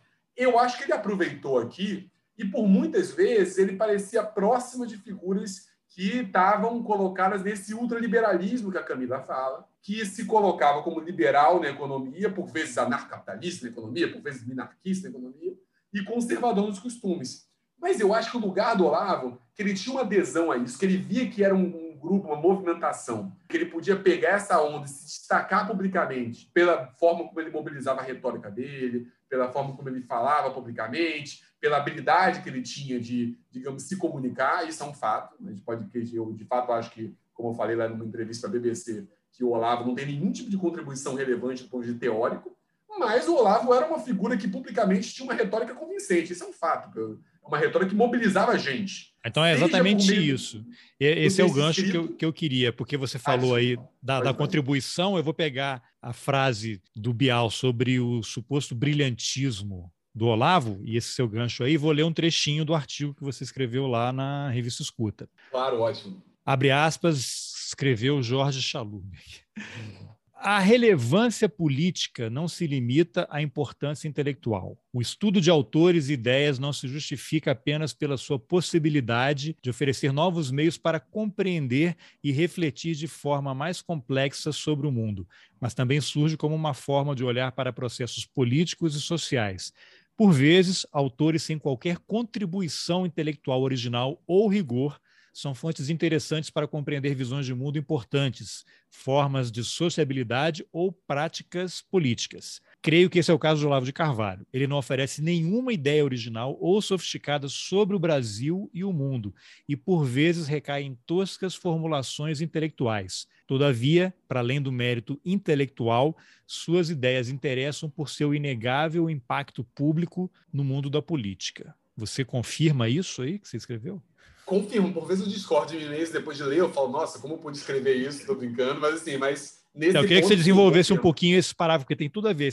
Ele é um cara brilhante, ele fez uma grande compilação, tem muita leitura, e aí espertamente conseguiu articular vários raciocínios, mas quando você começa a ver, não é bem isso, né? O que você pode comentar? Olha, lendo, assim, tanto, é, é digamos, esses livros interpre interpretativos sobre a realidade brasileira do Olavo, né, que é um tipo de livro dele, é, como essa trilogia, o livro sobre interpretações do Brasil, que ele coloca da década, da década de 90, ou o debate dele com Alexander Dug, né, que é uma figura que ele uma figura muito próxima do Putin, mas que tem uma relação tensa lá. Tudo isso, quando você lê isso, você fala, olha, tem, é, um, é um pensamento, digamos, muito pouco sistemático, conspiracionista, tem sempre um oculto que ele revela que é muito mal fundamentado. É, ele faz leituras muitas vezes precárias do ponto de vista, digamos, do rigor acadêmico dos autores. Por aí vai. É, enfim, assim, o Olavo não traz, na mesmo nas leituras do Olavo, nas aulas que ele dava sobre os filósofos, sobre Descartes, sobre Aristóteles,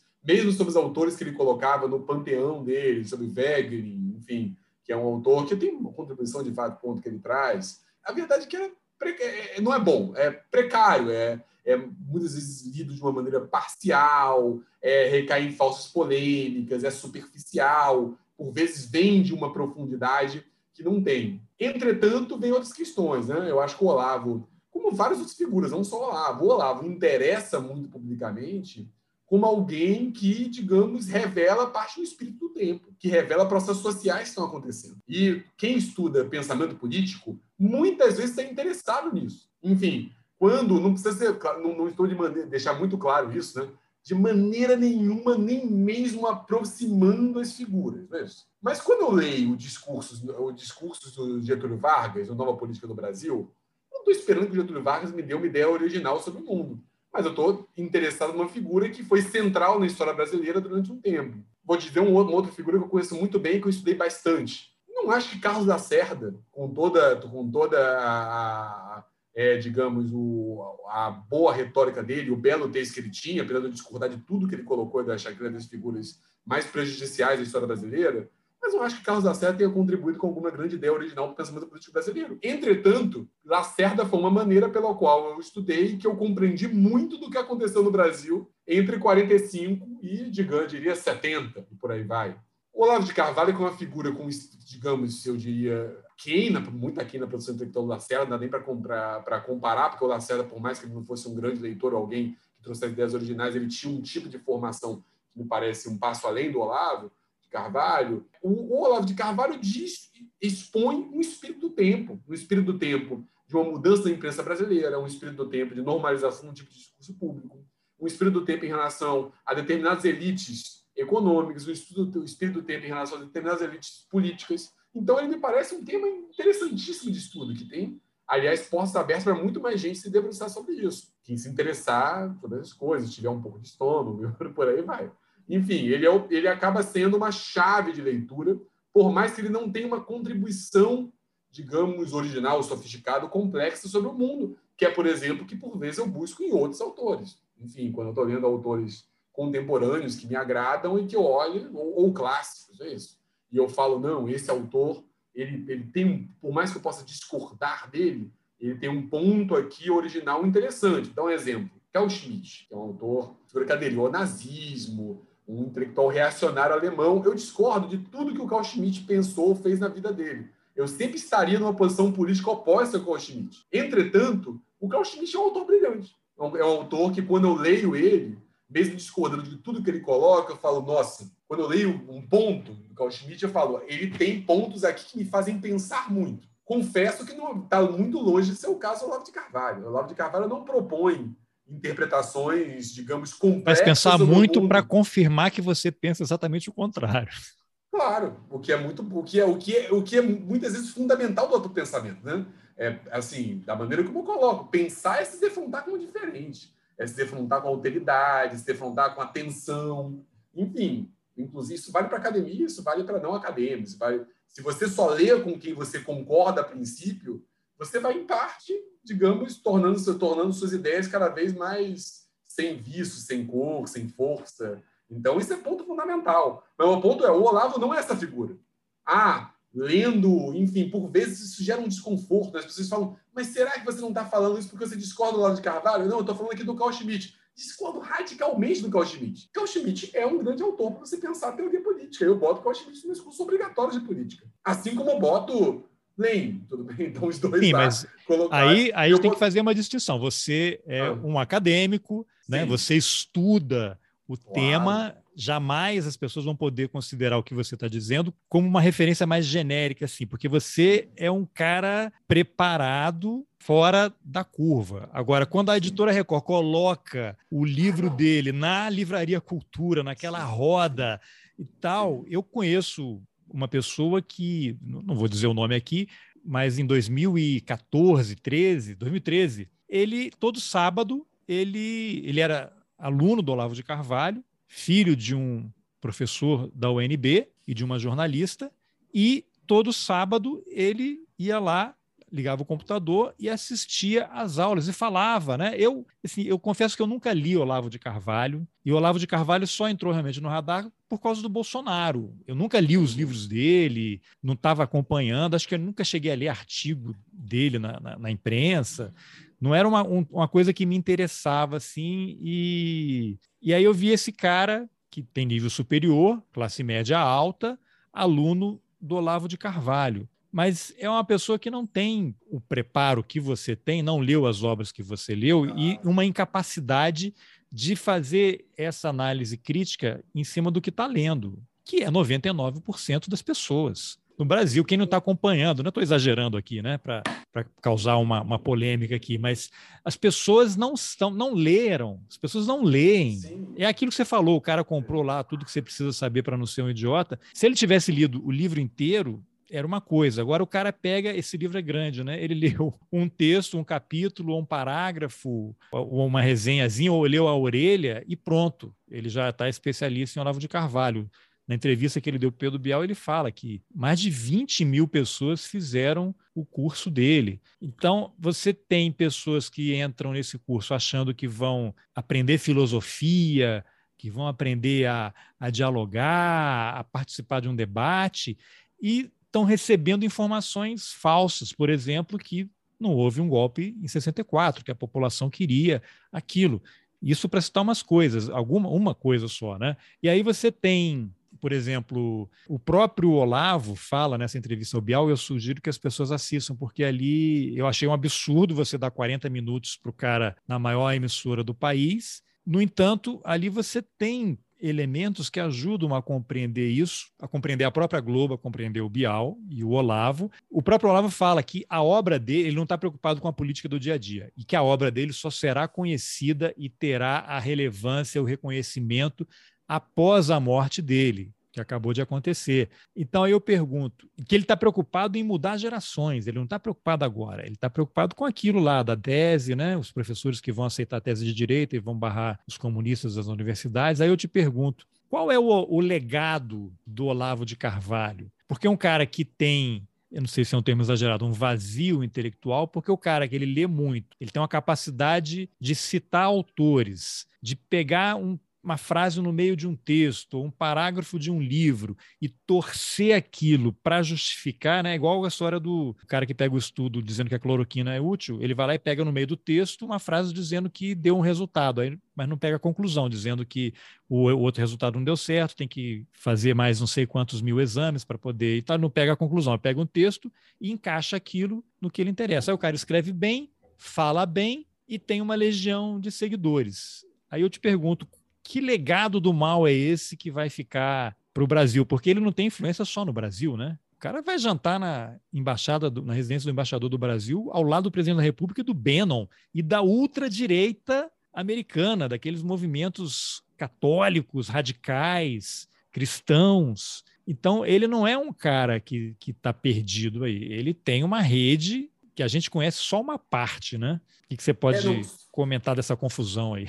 Não só em relação ao ponto anterior, que você mencionou o papel do, do Andreasa, no ponto, é, eu não, não, não, não, concordo com você sobre, sobre é, esse aspecto, assim, deixa eu formular, porque esse é, um, esse é um tema delicado, né? Eu sou a favor você publica o Carl Schmitt como um clássico do pensamento político. Agora, eu acho que da maneira, o modo pela qual a editora Record, digamos... Eles repaginaram depois... o Olavo, frase do é, Eu queria até ouvir uma entrevista do Andreas, o que, que ele tem a falar sobre esse papel dele nesse é... processo. Olha, o papel é muito direto dele, porque você tem uma mudança de editor da editora Record, né? Sai a Luciana Vilas Boas, entra o Andreasa, e o Andreasa faz uma aposta de que ele já próprio falou sobre isso, de que direita vende livro. Só que não era qualquer direita, né?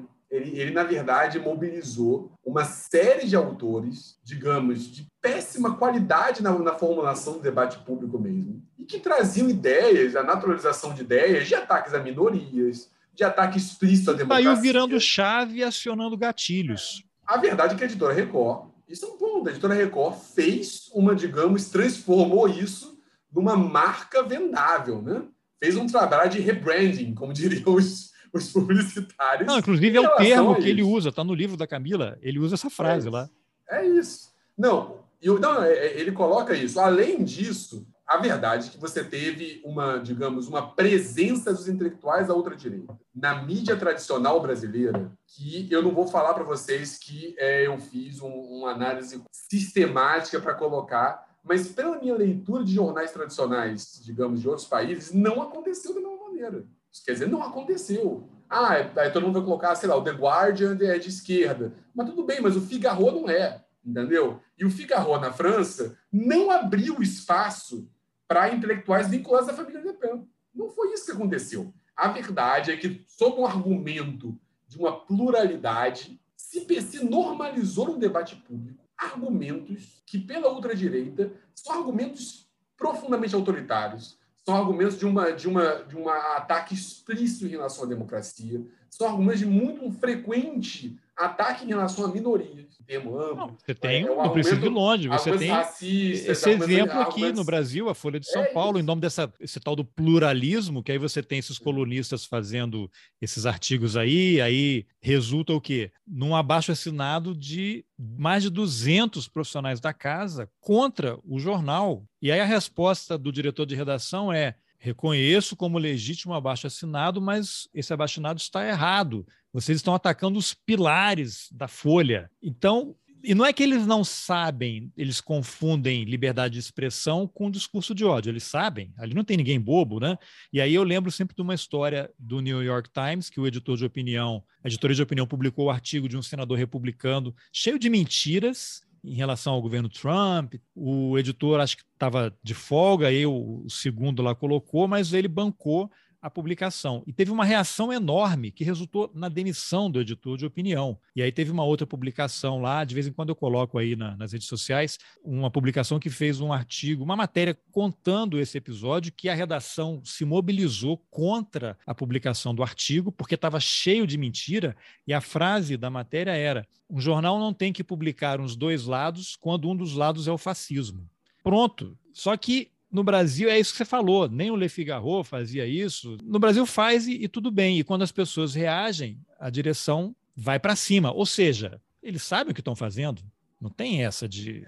É, o, o, debate público europeu, por exemplo, e mesmo o americano até certo momento, ele, ele colocou uma linha de separação em relação a determinados discursos de ódio que foi muito facilmente rompida. E eu acho que o fato de você ter é, digamos, a naturalização de discurso público de crítica em relação à esquerda tem um papel absolutamente central nisso. Porque é isso, até quando eu estava falando antes da trajetória do, do, Olavo de Carvalho, né? tem uma aproximação em, é, por parte das elites com esses ciclos, que eu acho que a aproximação com o Instituto Milênio é muito relevante, e tem, uma, digamos, uma linguagem das redes sociais que casa muito com uma linguagem pública que ele já vinha desenvolvendo.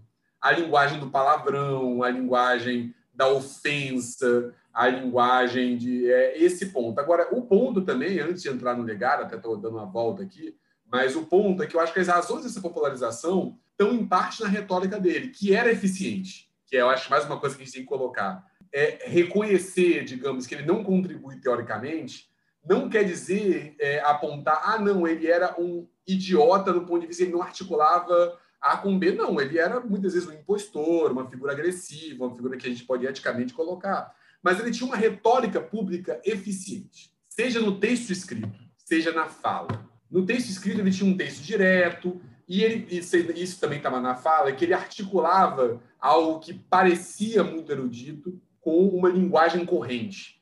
E isso gerava um efeito de, ao mesmo tempo, ilustrar e aproximar o leitor ouvinte. Tem então, aquele documentário alguém... Jardim das Ilusões, que logo no início, se você se lembra, ele fala o quê? Que ele foi morar na Virgínia, num subúrbio é que tem um jardim, né? Jardim das, das aflições. O jardim, eu falei o quê? Das ilusões. Não. Pode ser ilusão perdida aqui. No jardim das aflições, ele fala que vai morar na Virgínia porque ele está perto da natureza, aí ele sai para caçar e que ele fala para os alunos dele: deitem no chão, é preciso se integrar ao universo, ao que está acontecendo. Dizer, essa coisa do esotérico e tal, ele vai tentando incorporar esses discursos e aí ele vai alcançando um número maior de pessoas, porque ele vai acionando chaves diferentes. Ele constrói uma persona pública, né? algo próximo de um personagem público, que é um personagem que para muita gente soa canastrão e charlatão, mas para outras pessoas é um apelo, soa, né? como, soa como sedutor. Então, assim, ele, ele é a figura que está falando de Descartes para você no momento e que no outro momento está mandando não sei alguém tomar no cu, usando palavrão. Então, esse tipo de. Isso gera uma. Ele é a figura que está falando uma biblioteca atrás dele e que por vezes está falando de coisas que você nunca ouviu falar, autores num ponto, ponto empolado, enquanto digamos, ouvinte que não é da academia, que não tem uma aproximação nesse ponto, mas por vezes, só para colocar, o Olavo de Carvalho foi sedutor para figuras da academia, é, é, levando, apontando um discurso de que é, ele ia apontar o que estava tudo errado, o que não era dito, uma crítica radical em relação ao mundo e por aí vai. E ele, ao mesmo tempo que ele está falando esse discurso de que mobilizaria referências aparentemente eruditas, ele está fumando um cachimbo e tomando uísque e falando na casa dele e você está assistindo aquilo da sua casa. E por trás tem pessoas que se sentiram seduzidas por isso, por aquela retórica, pela ideia de retomar uma tradição, retomar uma erudição. Ao mesmo tempo que ele mobilizava uma erudição e, por vezes, oferecia chaves muito cotidianas, muito rápidas, de explicação de fenômenos complexos. Ele então, sai com chegar... a arma, né? É que ele, ele acende o cigarro, o cachimbo, aí ele fala da integração com a natureza, aí ele pega a espingarda, vai dar um tiro lá no mato, anda no meio da natureza. É uma é, construção, né? É, é, isso. Por vezes, sei lá, até para o ouvinte ali que está colocando, eu posso parecer, nossa, mas você não está dando muita volta. É porque os, os, fenômenos, em regra, quando você vai compreendê-los a fundo, eles são complexos pra caramba. Você raramente vai resolver por um ponto. E o Olavo, por vezes, ele resolvia, né? Ele ia chegar e falar: ah, qual o problema do Brasil, Olavo? do Brasil é a dominação gramsciana da esquerda globalista que dominou tal e tal coisa. Em uma frase, ele oferece uma interpretação do mundo que consegue enquadrar e resumir e fala não precisa ler nada. Só precisa ler Mário Ferreira dos Santos, que é o autor que ele colocava, que era o grande filósofo brasileiro perdido, esses ensaios do Outra Maria Carpon, que ele prefaciou. Que ele, e os meus livros, que ele prefaciou para Top Books, outra editora que ele teve uma entrada, Top Books foi uma editora que ele escreveu esse prefácio. É, ah, esse livro aqui que é Realizações, que ele era próximo, depois brigou, colocou. E ele está como se fosse um atalho, né? Ele falou: em três meses fazendo aula comigo, você vai saber mais do que o seu professor na universidade. Você vai saber mais do que todos os seus amigos que dizem que leem pra caramba e têm figuras públicas. Você vai saber mais do que a sua família. Ele dá, digamos, uma arma pública de disputa. É curioso porque ele fala isso naquela entrevista ao Bial e que ele vai falando assim: não, pessoal, agora eu não sei se foi no, na entrevista ou foi no documentário. Ele fala, não, porque em três meses, exatamente o que você falou, aí logo depois ele fala, mas aí eu já percebi que não, que são anos. Quer dizer, é uma pegadinha para o cara ficar matriculado no curso dele para sempre. Sim, mas não precisa ser coerente. Mas esse tipo de retórica da proximidade distância, e ele vem mais um ponto, é que a gente atravessou uma sensação, digamos, de crise né? que passa por uma crise econômica, mas não só. A gente tem, tem uma sensação de crise econômica muito forte desde 2015, isso ponto. Mas a gente também passa por mudanças, digamos, comportamentais e sensibilidades muito fortes. Né? Você tem um ponto que, por vezes, deixa pessoas desconfortáveis com novas realidades. Para mim, muitas vezes, isso é altamente criticável, mas é um dado do mundo em relação a novas formas de sexualidade, em relação é, um ponto em relação a, a, novas formas de organização do espaço público. E, por vezes, isso gera, digamos, sensa, isso gera. É, é, eu, não gosto, eu uso com muito cuidado o termo ressentimento para não parecer, ah, vocês infelizes. Não, não é esse ponto, mas por vezes isso gera, como gera em todas as vidas, frustrações de trajetória, sensações de que talvez o seu lugar no mundo não seja tão, digamos, é, o mundo não foi tão generoso com você quando ele poderia o Olavo ele oferecia por vezes para as pessoas, digamos, uma explicação rápida, direta e, digamos, global em relação a esse mal-estar. Então, no, num sentimento de crise profunda, ele, ele oferecia uma explicação e uma terapêutica muito direta. Faça minhas aulas, leia tal ponto, não, não, não perca uma discussão, humilhe seu adversário, debata, use sua arma. E ele oferecia uma, digamos, uma forma de estar no mundo. E, por vezes, pensando nas redes sociais, ele também oferecia um senso de comunidade para as pessoas. Ah, eu agora faço parte do grupo de leitores do Olavo, do grupo de leitores do Ferreira dos Santos, do grupo de leitores de, que conhece tal e tal coisa, que recebeu o Roger Scruton no Brasil e que está lendo aqui a obra dele. E, e oferece um lugar fundo. Então, eu acho que parte da, da, da compreensão do Olavo passa por isso, né?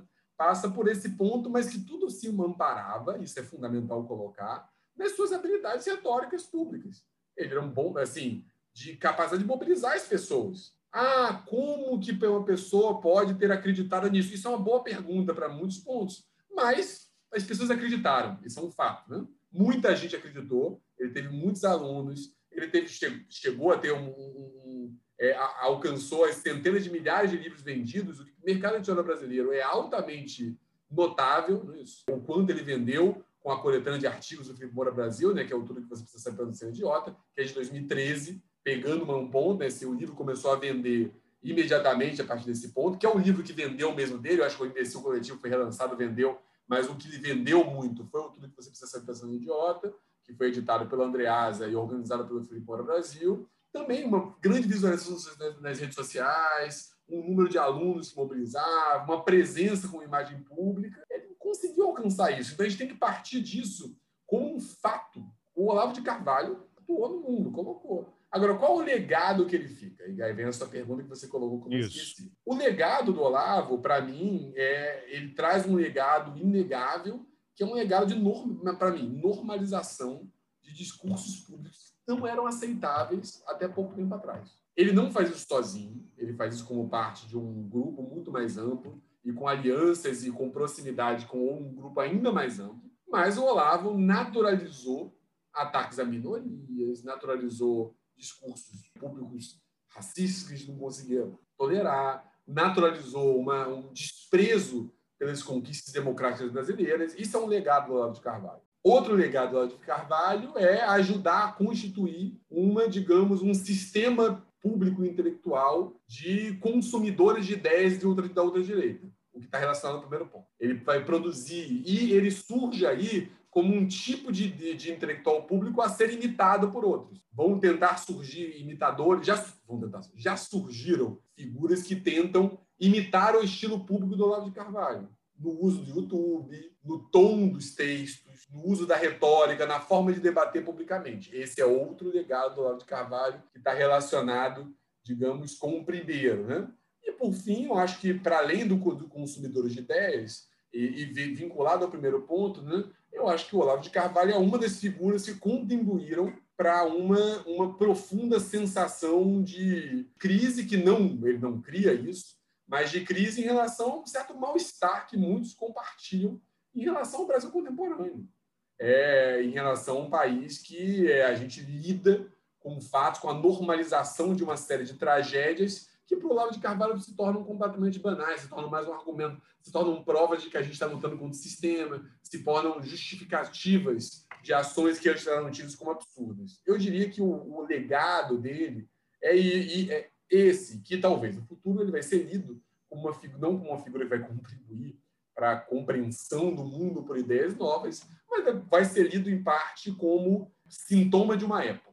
É interessante isso. político de uma época. O que você poderia comentar do seguinte: a Letícia Cesarino, que é uma antropóloga também, que super interessante, recomendo todo mundo a siga aí nas redes sociais. Ela fez uma postagem há pouco tempo, semana passada, depois que o Olavo morreu, um print, não sei se ela está em algum grupo, que ela monitora vários grupos aí de olavistas e tal, mas assim, era, era uma mensagem de uma pessoa dizendo que já estavam reunindo frases ou pensamentos do Olavo de Carvalho que já estaria surgindo um grupo que era tipo uma coisa de oração, né? Iam pegar textos do, do Olavo para que aquilo fosse uma espécie de texto sagrado para eles lerem em grupo, um culto realmente se formando em torno do Olavo de Carvalho, porque ele também tem esse esse apelo. E aí eu te pergunto, quem é que seria a pessoa que receberia esse bastão? Tem essa figura aí no governo que é o Felipe Martins, né, que já foi flagrado em rede nacional fazendo gesto supremacista atrás do presidente do Senado. Nada aconteceu, inclusive o juiz disse que o Ministério Público apresentou lá a denúncia, mas o juiz disse que não, que ele estava só realmente arrumando a lapela.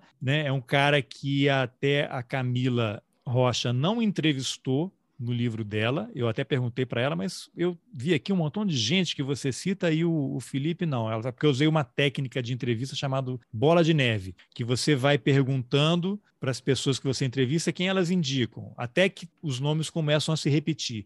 E o Felipe não apareceu, porque aparentemente ele já estava num estágio de radicalização muito grande em cima daquele conceito que ela estava estudando, que é da nova direita, né?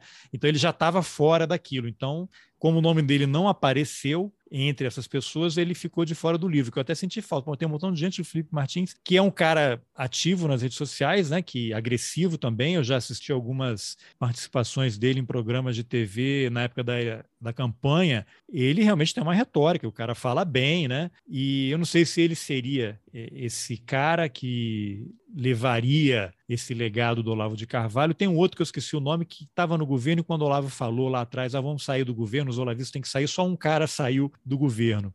E tem os filhos dele, né? Tem um filho que é muçulmano que está ligado a um instituto lá no Paraná, Luz, alguma coisa, e que muita gente acha que o Olavo continuava a operar por meio dos filhos, né, mandando mensagens. Eu até entrevistei o Felipe Puncha há pouco tempo, ele falou que existem muçulmanos olavistas. Você já chegou a refletir sobre isso? Como é que quem é que vai levar esse legado adiante, porque deve estar uma briga de poder ali enorme, né? Primeiro ponto, não, conheço a Letícia, a gente já fez algumas mesas juntos, assim, de recentes até, eu acho, duas no, no, final do ano passado, trabalho também super super bom, importante sobre o, sobre o tema, assim, em relação, só antes de entrar na, na recepção, em relação ao Felipe Martins e a tese da Camila, aí eu volto àquele ponto, né? a tese da Camila é sobre ultraliberais, né? É sobre figuras que tinham no liberalismo econômico um centro da atuação pública deles. Não era o caso do Felipe Martins. O Felipe Martins, ele até pode se colocar, ele se coloca publicamente como um ponto, mas aí vem meu ponto. O Felipe Martins, ele, das linguagens que eu falei, a linguagem que ele coloca na maior parte das falas dele é o reacionarismo mesmo. O Felipe Martins é, é uma figura que vai falar Deus vult, que vai retomar tema cruzado, que vai defender uma cristianização é, fundamentalista do Brasil. E aí o mercado não é o centro do ponto dele. O ponto dele é o. Então, assim, na verdade, eu teria ficado surpreso se a Camila tivesse lá. entrevistado o, Felipe, porque eu não acho que o Felipe era do núcleo das figuras que ela partiu da tese, Lucas Berlanza, é, outros, as figuras que estavam mais próximas até do Constantino. É, em certos momentos, acho que o Berlanza era vice liberal, como Constantino era, depois assumiu. Enfim, essas figuras que a Camila estudou estavam num mundo que estava próximo do anarcapitalismo, do minarquismo, dos, os que iam se dizer libertários, o que iam receber, dos think tanks liberais, mas esse Felipe, o Felipe Martins é um mundo do, digamos, de um cristianismo reacionário, de um cristianismo antimoderno que contesta o Vaticano II, que contesta a modernidade. Aí vem um ponto. Esses grupos, que é, vai me ajudar a responder a sua, a sua, questão do, do, da sugestão da Letícia. Esses grupos sempre existiram. Quer dizer, tem um trabalho muito bom do, do, dos meus é, colegas da Juiz de Fora, do Odilon e o Leandro, que pega uma tradição integralista, também figuras super competentes. O integralismo sempre teve presente.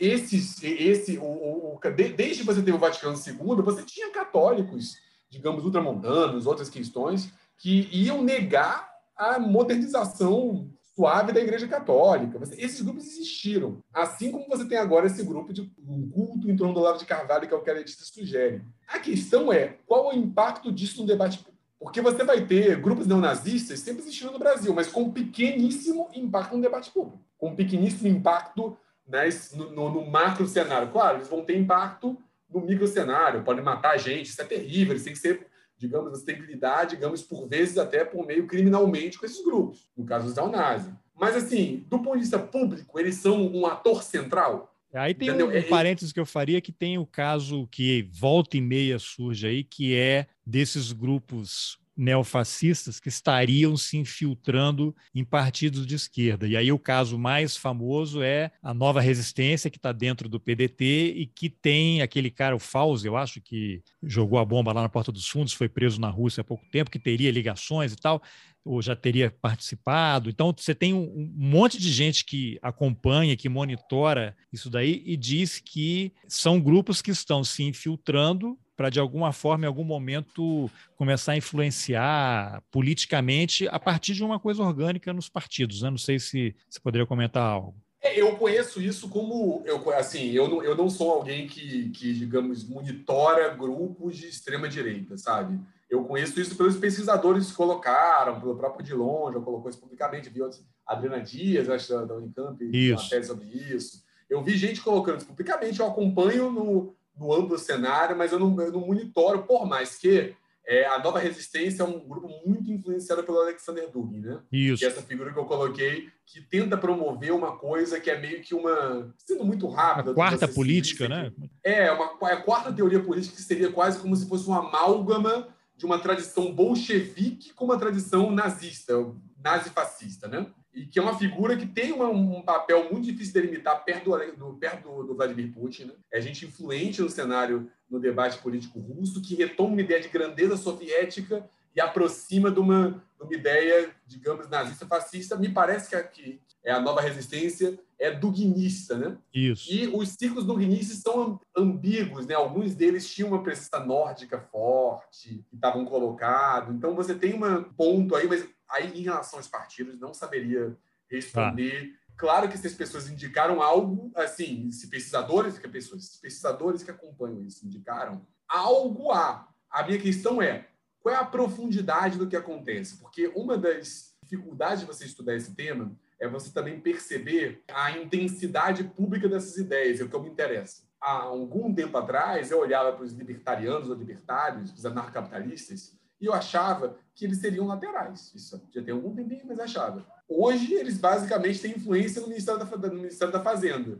Não dá mais para colocar eles nesse ponto, não é isso? Então, assim, eles passam para um lugar central do debate público. Ocupam colunas da Folha, né? Algumas figuras que escrevem lá, ou com simpatias ou com uma adesão estrita ao tema, como o caso do, do Ariel Beltrão Júnior, por aí vai. Enfim, é, você, eles passam a ser mais centrais. Então, meu ponto é, será que esse grupo de é, esses olavistas que a Camila colocou vão ser relevantes no debate público? Minha resposta é, não sei. O que eu sei, o que eu, o que eu posso colocar é, ponto um, já há algum tempo, inclusive com gente próxima do Olavo, você tem o que, por vezes, eu chamo de uma construção pública da memória em torno do Olavo de Carvalho. Então, você tem uma tentativa de institucionalizar o olavismo por meio da construção de uma memória. A própria organização dos artigos, no tudo que você precisa saber para não ser idiota, passa por aí. O filme do Josias Teófilo, lá, O Jardim das Aflições, que você mencionou, do cineasta é, pernambucano, se não me engano, isso. Que, fez esse filme, que fez esse filme sobre o Olavo, é uma outra tentativa sobre isso você pode ter trabalhos que vão tentar criar essa memória do olavismo. Certamente daqui a pouco vai ter o Instituto Olavo de Carvalho, não tem a menor dúvida. A questão é, esse instituto vai ser relevante do ponto de vista do debate público? Olha, minha impressão atual, e eu posso estar completamente errado como errei milhões de coisas, é que não. Mas aqui a gente está num exercício de futurologia. Mas não é uma futurologia não embasada. Por que que não? Eu tenho um, um dos meus argumentos em relação ao campo, que não é nada novo, é o argumento de que o crescimento do campo da ultradireita pulverizou mais esse campo. Então, o Olavo de a centralidade do Olavo de Carvalho, digamos, está presente porque ele é, um, ele é um, digamos, um dos pais fundadores de um campo que era muito menor, que tinha menos gente produzindo publicamente. Agora, você tem muita gente que se reivindica nesse campo. Aliás, parênteses, inclusive gente, eu não vou citar diretamente, também não quero colocar, mas inclusive figuras que escrevem que você passou a ter uma nova, um novo estilo público que é o Olavista arrependido. Né? Você tem, de fato, figuras que se encantaram pelo Olavo de Carvalho, porque leram um texto Olavo, introdução aos ensaios do Otto Maria Carpo, que de fato tem belos ensaios, gostaram do Olavo, e colocaram, e de fato depois falaram, pô, errei, ele era Olavista, sei lá. Caíram naquele Os... olavocentrismo, né? E depois, é, é. depois caíram da terra plana. É, se afirmam como democratas, se afirmam como liberais, se afirmam como de esquerda, tanto faz. Se for como pessoas que estão, no, no, digamos, afirmando publicamente uma adesão à democracia. E claro que ninguém seria sempre contrário você falar, não fez isso, tem que excluir essa pessoa do debate público. Pelo amor de Deus, claro que não é isso. Mas você tem figuras que, digamos, continuam sendo olavistas sem Olavo. Que você olha as ideias políticas e você vê, entendeu, muito diretamente que, na verdade, dizem, ah, rompi com Olavo, porque vi que Olavo era, era, era problemático. E aí o autor de cabeceira é o Adrian Vermeulen, que é um, professor da, da, da Faculdade de Harvard, que é uma figura que é um justificador de uma presidência imperial nos Estados Unidos a partir do trumpismo, sabe? Algo que, para mim, é, é igual aquele, aquele conhecido que diz que odeia o Bolsonaro, votou no Bolsonaro, se arrependeu, odeia, mas defende todas as ideias do Bolsonaro. O cara, o cara é bolsonarista, mas não se dá conta de que é. Então, parte da narrativa pública dos bolsonaristas arrependidos, dos olavistas arrependidos, desculpa, passa por, por aí por figuras que estão no campo que vão disputar esse campo. Mas eu acho que o campo hoje é muito mais pulverizado. Eu acho difícil que tenha uma figura que, que em algum momento tenha se tornado sinônimo do campo. Você vai olhar e você vai citar uma série de nomes que vão disputar essa memória, entendeu? Talvez o Olavo seja apenas uma memória, esse, os livros dele fiquem como parte da história da construção desse campo, e os novos Olavo, e as novas figuras sejam como o Olavo seja completamente lateral para elas, no máximo elas mencionem ele como uma memória, ou até não mencionem porque vai mudar. É difícil a gente saber isso. O que eu acho que a gente sabe hoje é que o campo é mais complexo, o campo ocupa espaço público, o campo ocupa espaço editorial e o campo da ultradireita vai intelectualmente durar. O que não passa pelo legado do Olavo. Interessante, porque você menciona aí os livros, eu vou até pegar aqui, porque alguém colocou nas redes sociais na semana, logo depois da morte dele. Você falou, os livros dele vão ficar. Alguém colocou no, foi no Twitter, entrou na, na Amazon, site da Amazon, aí tem lá, Olavo de Carvalho, o mínimo que você precisa saber para não ser um idiota, 449,90 reais. Aí você tem livros, outros deles estão assim, 500, 1.500, Aí tem assim, como vencer um debate sem precisar ter razão. Tem 38 estratagemas, dialética erística. Esse aqui está 28 reais. Mas assim, os Mas livros ficaram... Ele, ah. Esse do Schopenhauer, né? Ele, ele, ele, apenas ajudou a traduzir isso aí. Ah, pois é, que aqui aparece só o nome, né? No, é. Tá como Olavo, né? Não fala. Aí, é. Mas assim, tem outros. Então, eu acho ótimo né, que os livros fiquem caros, porque as pessoas não vão poder comprar para poder não disseminar esse pensamento aí. Mas uma loucura, porque é. começa 1.500, 800 reais, 900 reais, assim, dias depois da morte, porque a editora Record também tinha cancelado o contrato, não renovou o contrato, não ia publicar mais. Mas certamente vai ter um Instituto Mises Brasil que vai começar a publicar, vai ter PDF, uma coisa bem, bem de graça. Eu acho, eu acho, eu acho que vai popularizar. Agora, eu acho assim, a influência dele vai se fazer muito menos pelos livros, assim, é. vai colocar, e muito mais por textos curtos que, e afirmações de redes sociais que vão durar Memes, e né? Por aula, meme, e por aulas curtas também, assim, por coisas curtas. Isso diretamente.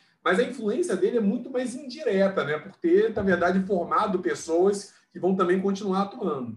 É. Agora, uma última pergunta aqui para a gente encerrar. O que, que, você poderia comentar sobre Brasil Paralelo? Onde é que a produtora Brasil Paralelo se encaixa nessa equação aí? A produtora Brasil Paralelo, ela me parece ter alguma proximidade com esse imaginário olavista, porque ela tem uma, uma certa retórica, como o imaginário da outra direita como um todo, de expor a verdade sobre a história do Brasil, não é isso? O lado não contado. A verdade deles, né? É, é, não, não, de expor o que eles chamam de verdade, né? Isso, não, não expor a verdade. Querer mostrar o que de fato aconteceu, que os livros não didáticos não mostram, não é isso? Então, eles passam por uma ideia de criar uma história que não está dita pelos gramscianos que dominam pelo comunismo hegemônico. Isso é muito próximo do, do, do, ponto do Olavo. Eu tive contato com parte dos vídeos com objeto de estudo, assim, para analisar. É isso, eles vão sempre tentar, digamos, é, criar um, um ambiente em que eles aparentemente estão revelando por especialistas o que não se sabe.